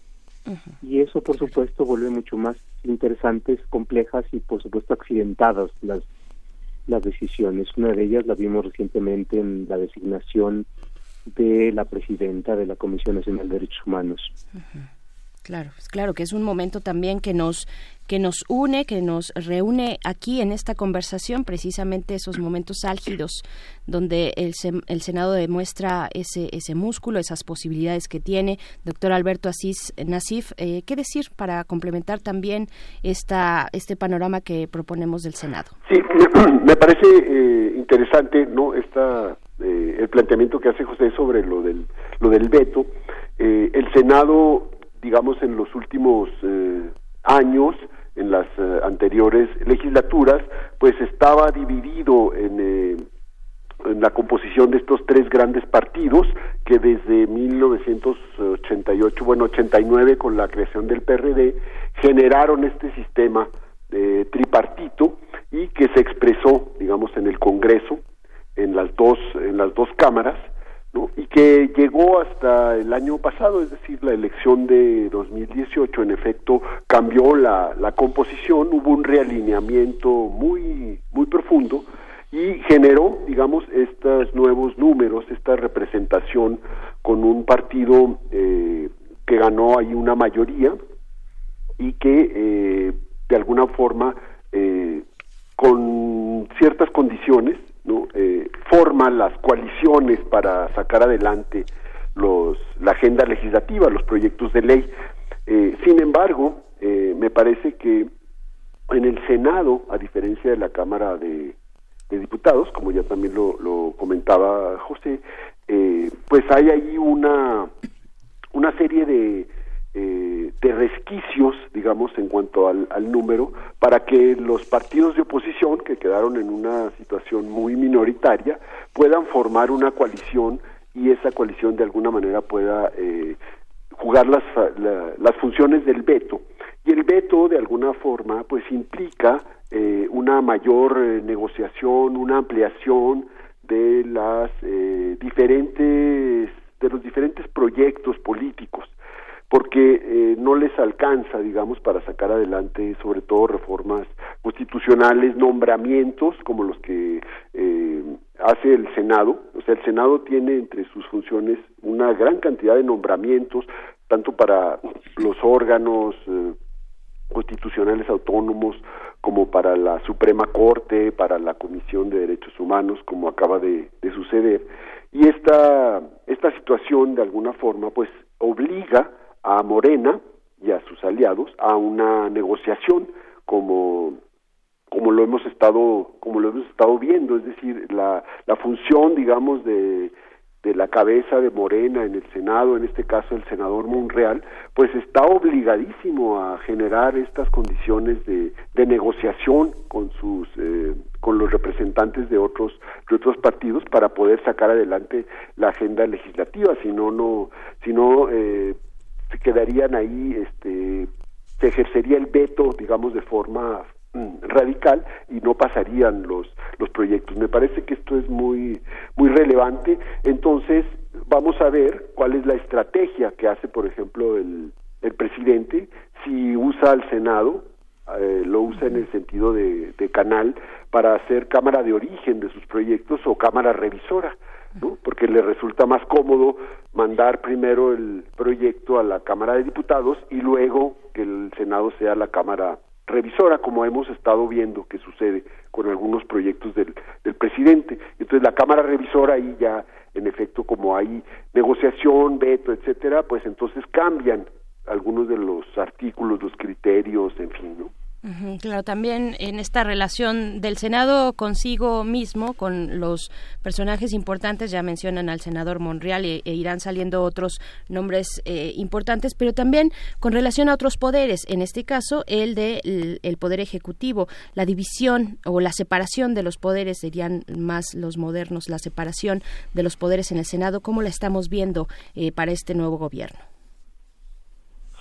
Eh, eh, doctor eh, José Roldán. Sí, lo que tenemos efectivamente es una expresión de cómo cuando se dan mayorías parlamentarias siempre existe y en coincidencia con quien ocupa el ejecutivo siempre existe la tentación de estos de convertir a sus mayorías en correr de transmisión lo cual es hasta cierto punto natural, pero por otra parte tiene el efecto de evitar eh, que se den los contrapesos de una, de una manera más vigorosa. Y por tanto esto lleva a un escenario en el que en ocasiones se hacen valer mayorías automáticas y perdemos en discusión, podemos tener el riesgo de perder en pluralidad, eh, lo cual no significa que no se den de otras maneras, pero eh, por supuesto eh, digamos, en esto sufre el sistema de frenos y contrapesos y por tanto eh, existe mayor posibilidad de hacer valer las mayorías de, y de que se pase, digamos, la planadora a las mayorías. Este es uno de los aspectos que estamos viendo, al menos en Cámara de Diputados, en donde la discusión no se da de manera tan eh, relevante como en el Senado, en donde se hace valer eh, aún el poder de veto en algunas decisiones que son estratégicas. Entonces, esta es una de las cuestiones que es eh, relevante si hablamos en términos de división de poderes, y en donde, eh, en el caso de la designación del presidente de la Comisión Nacional de Derechos Humanos, eh, me parece que lo ejemplifica de mejor manera eh, cuando se trata de apreciar de manera mucho más focalizada la función que el Senado puede tener en la en el diseño de órganos que están naturalmente abocados a ser contrapesos. Es decir, eh, las violaciones de derechos humanos, que es la misión fundamental de abordar por, la, por parte de la Comisión de Derechos Humanos, se dan desde el poder y fundamentalmente desde el poder federal. Y por tanto, lo deseable es que tengamos presencias más eh, contrastantes de autonomía precisamente como una condición de garantía de que van a realizar su función sin ser partidarios, sin perder objetividad, en donde, en lo personal, me parece que en, la medida en que el órgano de derechos humanos tenga mayores críticas desde el poder, es que está realizando mejor su función. Este es uno de los ejemplos que creo que nos lleva a ver cuáles son los efectos de las mayorías en el Senado. Mucha gente, muchos analistas políticos consideran que desde el Senado se están como cocinando las eh, las estrategias de una de una sucesión, incluso desde desde la desde la propia Morena. ¿Es posible ver este tipo de movimientos con tanta anticipación? No sé si uno piensa en las actitudes del senador Monreal amenazando con a los gobernadores eh, con el, con el tema del desacato, que también ellos podrían ser amenazados con el tema de la prevaricación en, en términos de que la este, consideran ilegítima la elección de Rosario Piedra Ibarra, este, eh, hay, una, hay un abierto desafío a no mandar al diablo a las instituciones, que es lo que señaló el, el senador. ¿Cómo hacer esta, cómo hacerlo al interior de un partido que está auténticamente en un momento de, de transformación. ¿Es, ¿Es posible que esta representación en el Senado sea el espejo, sea el reflejo de esta de este movimiento al interior de Morena tan tan tan dividido, tan eh, eh, en, transformación? Bueno, creo que un poco respondiendo a tu creo que son varios elementos los que mencionas, Miguel Ángel, y eh, en primer lugar esta cuestión de la de la sucesión. Eh, bueno, eh, siempre en todos los exenios hay esta especulación temprana, digamos, que se alimenta por eh, ir hasta los mismos políticos que están ahí figurando ya en las mediciones de encuestas, artículos de opinión, circula ahí una una suerte de opinión pública en donde se va configurando como la las posibilidades, la baraja, digamos, de lo que va a ser el, el 2024. Por supuesto que estamos, eh, todavía no se llega ni al primer año, ¿no? A ver, el primero de diciembre se cumple el primer año, pero ya hay esta serie de, de, especulaciones, porque en efecto eh, las cámaras y bueno, eh, de forma importante el Senado, pues da visibilidad a estos a estos personajes para que puedan de alguna manera estar ahí haciendo una una suerte como de carrera política para aspirar al siguiente al siguiente cargo. Y entonces sí se empieza como a, generar esta esta opinión y se corren los rumores y los comentarios y ahí se genera esa esa suerte de no de como de establecimiento de quiénes son los personajes a, observar y a medir y, y, en buena medida se va dando el condicionamiento. También ellos empiezan a actuar un poco en función de esas expectativas y las van las van alimentando no creo que esto es una una de las cuestiones. La segunda que tú que tú planteas es esta que tiene que ver en efecto por los nombramientos que se están haciendo y con lo que acabamos de ver en la en el caso de la Comisión Nacional de los Derechos Humanos, eh, que fue pues muy desafortunado por todos por todos los puntos de vista que se quiera eh, ver, ¿no? O sea, desde que se acusó ahí de fraude desde que no se cumplía bien con los requisitos por eh, Rosario Piedra, etcétera, etcétera, ¿no? Y bueno, la función esa de, de circo que vimos en la en la sesión que tomó posesión, tomó protesta, ¿no? La, la nueva eh, titular de la comisión. Todo esto muy muy lamentable, ¿no? Pero llama la atención cómo ahora eh, muchos de los eh, senadores de oposición defendían los órganos eh, autónomos, lo cual hay que hacerlo porque eso es el, el, punto fundamental, el corazón de los órganos autónomos, la autonomía de los órganos autónomos. ¿no? Como si ellos cuando fueron gobierno o estaban en otras posiciones lo hubieran hecho, porque no lo hacían, ese es el, ese es el caso. Es decir, todos sabemos que se repartían en cuotas los partidos, los nombramientos, y así sucedió en el IFE, y luego en el INE, y luego en transparencia, y en derechos humanos, etcétera, etcétera. Y bueno, y así ha seguido eh, sucediendo. Lo que pasa es que ahora la composición de la mayoría de, de Morena, que nos regresa a un régimen de partido dominante, pues está queriendo poner sus piezas eso es, eso es lo que está pasando, es decir, eh, estamos pasando de las cuotas que se repartían entre los tres grandes partidos a las preferencias de, de Morena, ¿no? Creo que los dos recursos, las dos vías, están este, violentando esta capacidad y esta autonomía ¿no? de, de los organismos que deberían eh, reservar a personas que no tuvieran vínculos orgánicos con los partidos. Ese, ese, es como el meollo fundamental de, de, estos organismos ¿no? que hacen funciones de Estado. Claro, y hablando, bueno, pensando en que la forma es fondo también, de nuevo, en este caso eh, que, que, que le, le, hemos dado vuelta al de Rosario Piedra y su nombramiento, pensando en que la forma es fondo, ¿qué tantas licencias se puede dar un grupo mayoritario ahora ya en el Senado como, como el de Morena, doctor José Roldán? Bueno, bueno por supuesto, la medida que se tienen mayorías, las mayorías necesitan poder y el poder hay que ejercerlo, ¿no? Y por supuesto lo que estamos viendo es una cuestión muy pragmática de ejercicio de poder, eh, aún con formas no muy claras, con, con trucos, con esto demoníaco que siempre acompaña al poder. ¿no? Uh -huh. Pero eh, por otra parte también el poder desgasta. Y por supuesto, en lo personal me parece que la decisión, pese a todo, de la designación de la nueva presidenta, tiene su costo, hay un costo en legitimidad, hay un costo en sí. incoherencia de un proyecto político que ofrece no hacer lo mismo, eh, de dar claridad, de dar honestidad y por supuesto esto significa que van dándose las manchas a esta, y hay un costo reputacional. Eh, por otra parte también me parece que hay eh, un escenario que, que vale la pena que conoce un poco más, que tiene que ver con el proceso de institucionalización del propio partido.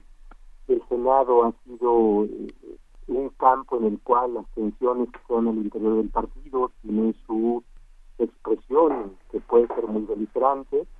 No habrá que recordar esta, eh, esta tensión que se dio entre Martí Batres y Monreal, y el senador sí. Monreal, eh, ambos por la disputa de del liderazgo de la fracción parlamentaria y que fue eh, en condiciones poco institucionales y poco camaradería.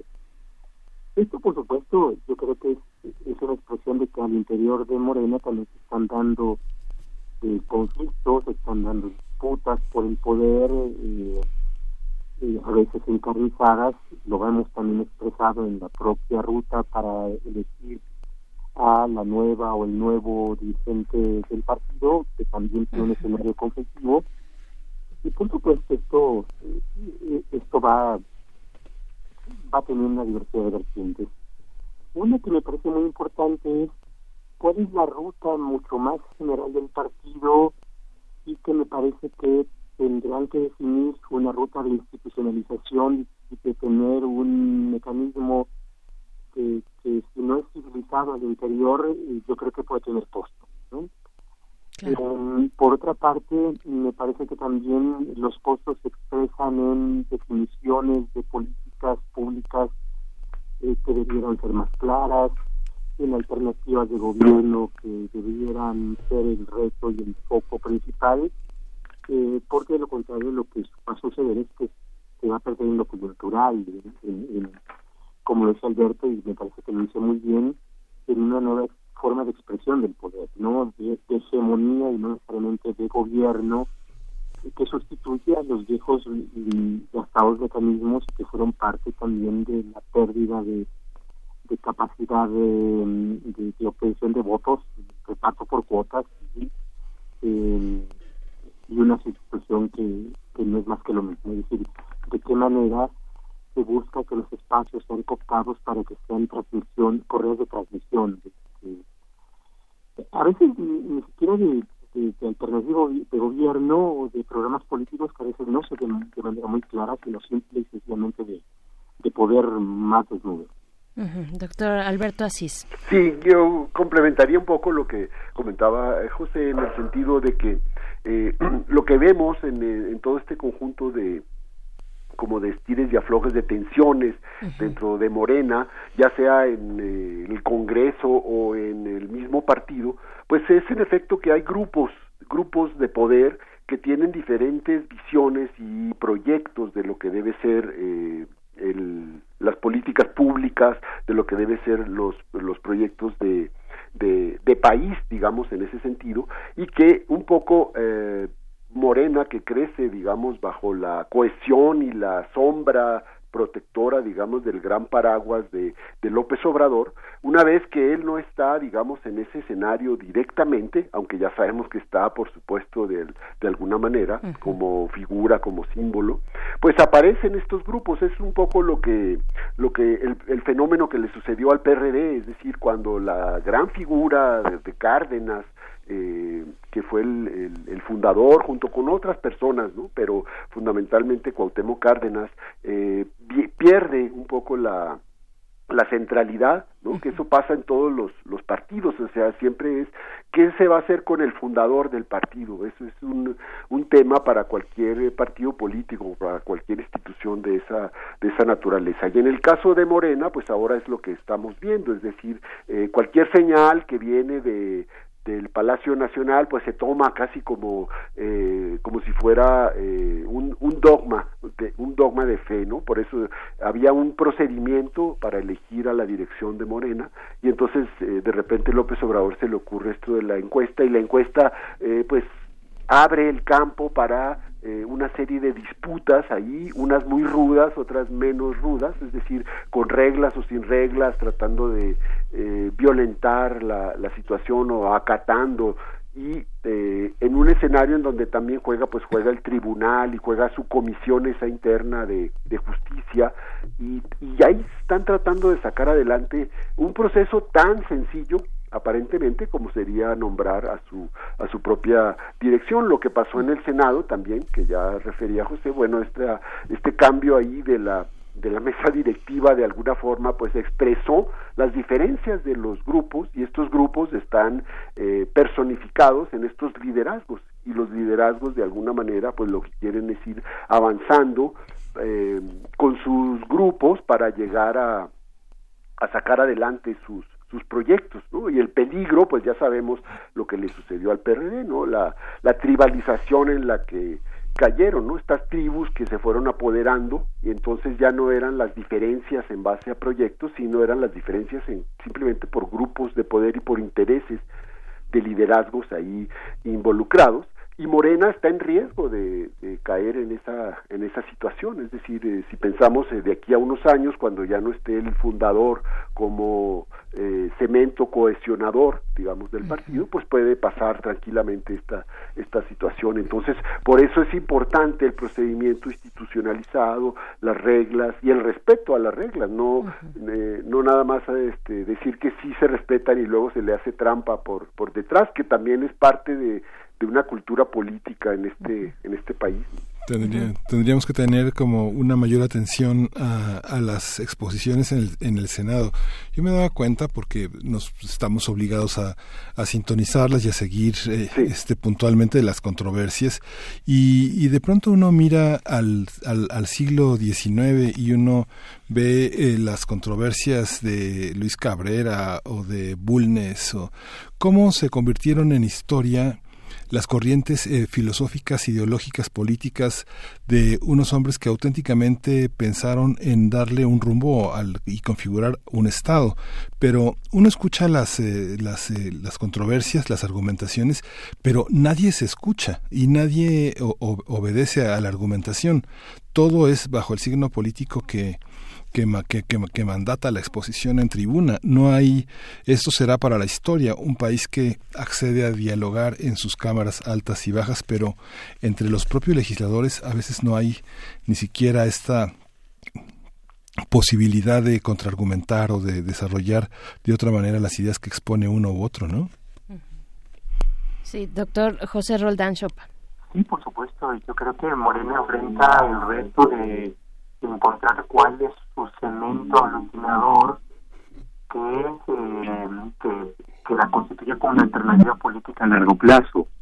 Y en este momento, por supuesto, es la presencia de un líder carismático eh, que ha hecho un trabajo propio y que ha cargado sobre sus hombros la constitución y construcción de una alternativa política que, que ha tenido el resultado que ha tenido.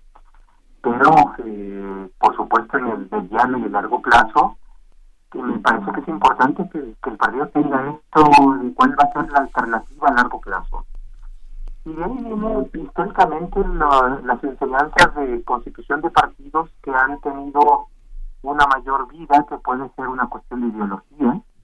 En este caso, salvo ciertas consignas, me parece que hay una gran tarea por elaborar una ideología y un programa político más institucionalizado eh, por otra parte, pues el caso del Partido de la Revolución Mexicana, que luego fue el PRI, ah, hubo un acuerdo eh, de caudillos que eh, fue al paso de los años encontrar una diversidad de cauces y canales institucionalizadores en Cárdenas, pero no que no se agotó en Cárdenas y que después vino el nacionalismo revolucionario eh, y los acuerdos de cuestión de grupos eh, y entonces yo creo que ese es el gran reto, ¿no? Eh, es decir, dicho entre los municipios, ¿cómo evitar que Morena se convierta en el nuevo PRD, ¿no?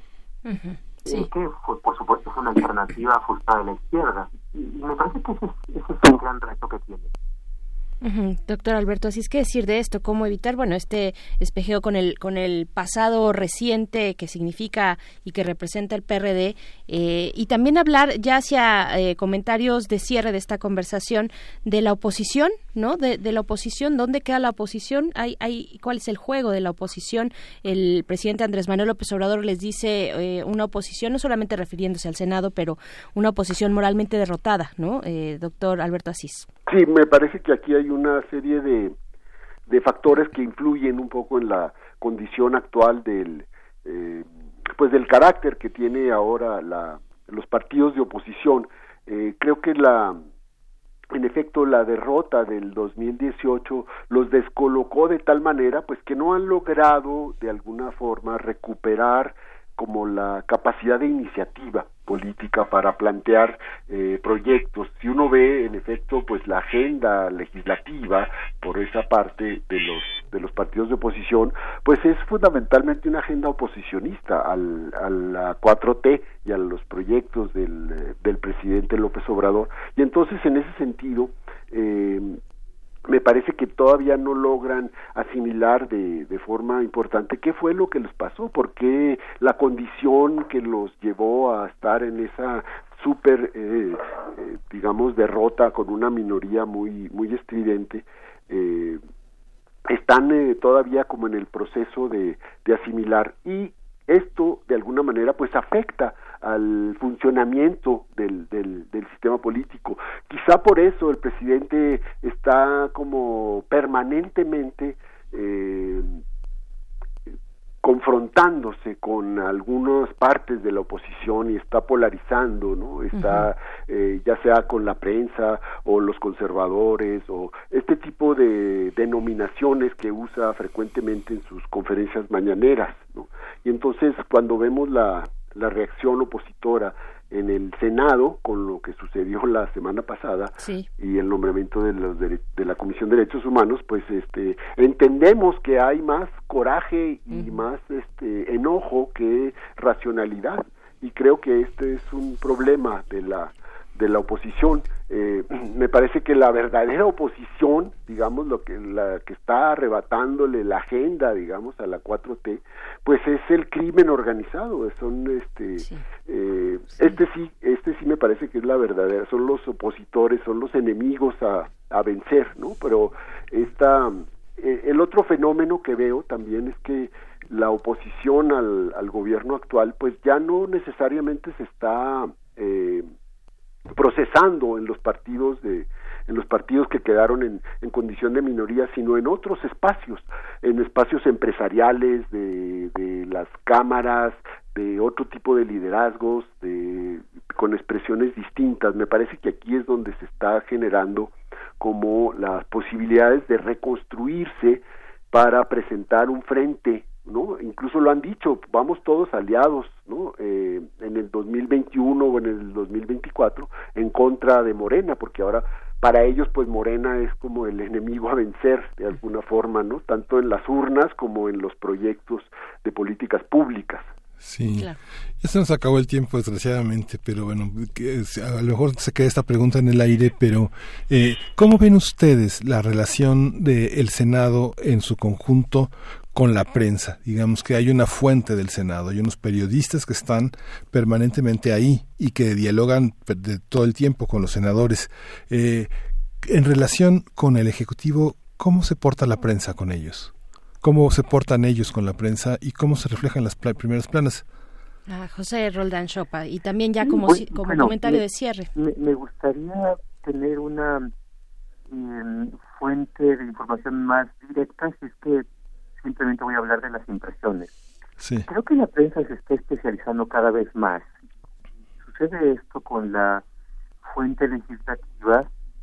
Em, y, la otra cuestión es que si bien hay em, un foco sobre aquello que pudiera dar la nota, no que o, la fotografía eh, atendiendo al momento y a la esperanza y que em, un senador cae a partir de yo creo que hay otra parte que me parece que es mucho más profesional, que atiende a información que puede resultar relevante en términos cuantitativos, por ejemplo, a partir de cierto evento se ponen a ver de qué manera están integradas numéricamente las fracciones, cuáles pueden ser aquellos partidos o diputados o senadores que pueden apoyar eh, determinada iniciativa, eh, porque aun cuando la fracción parlamentaria tome una posición, eh, alguno de los integrantes no se adhiere a esa posición y por tanto uno puede ver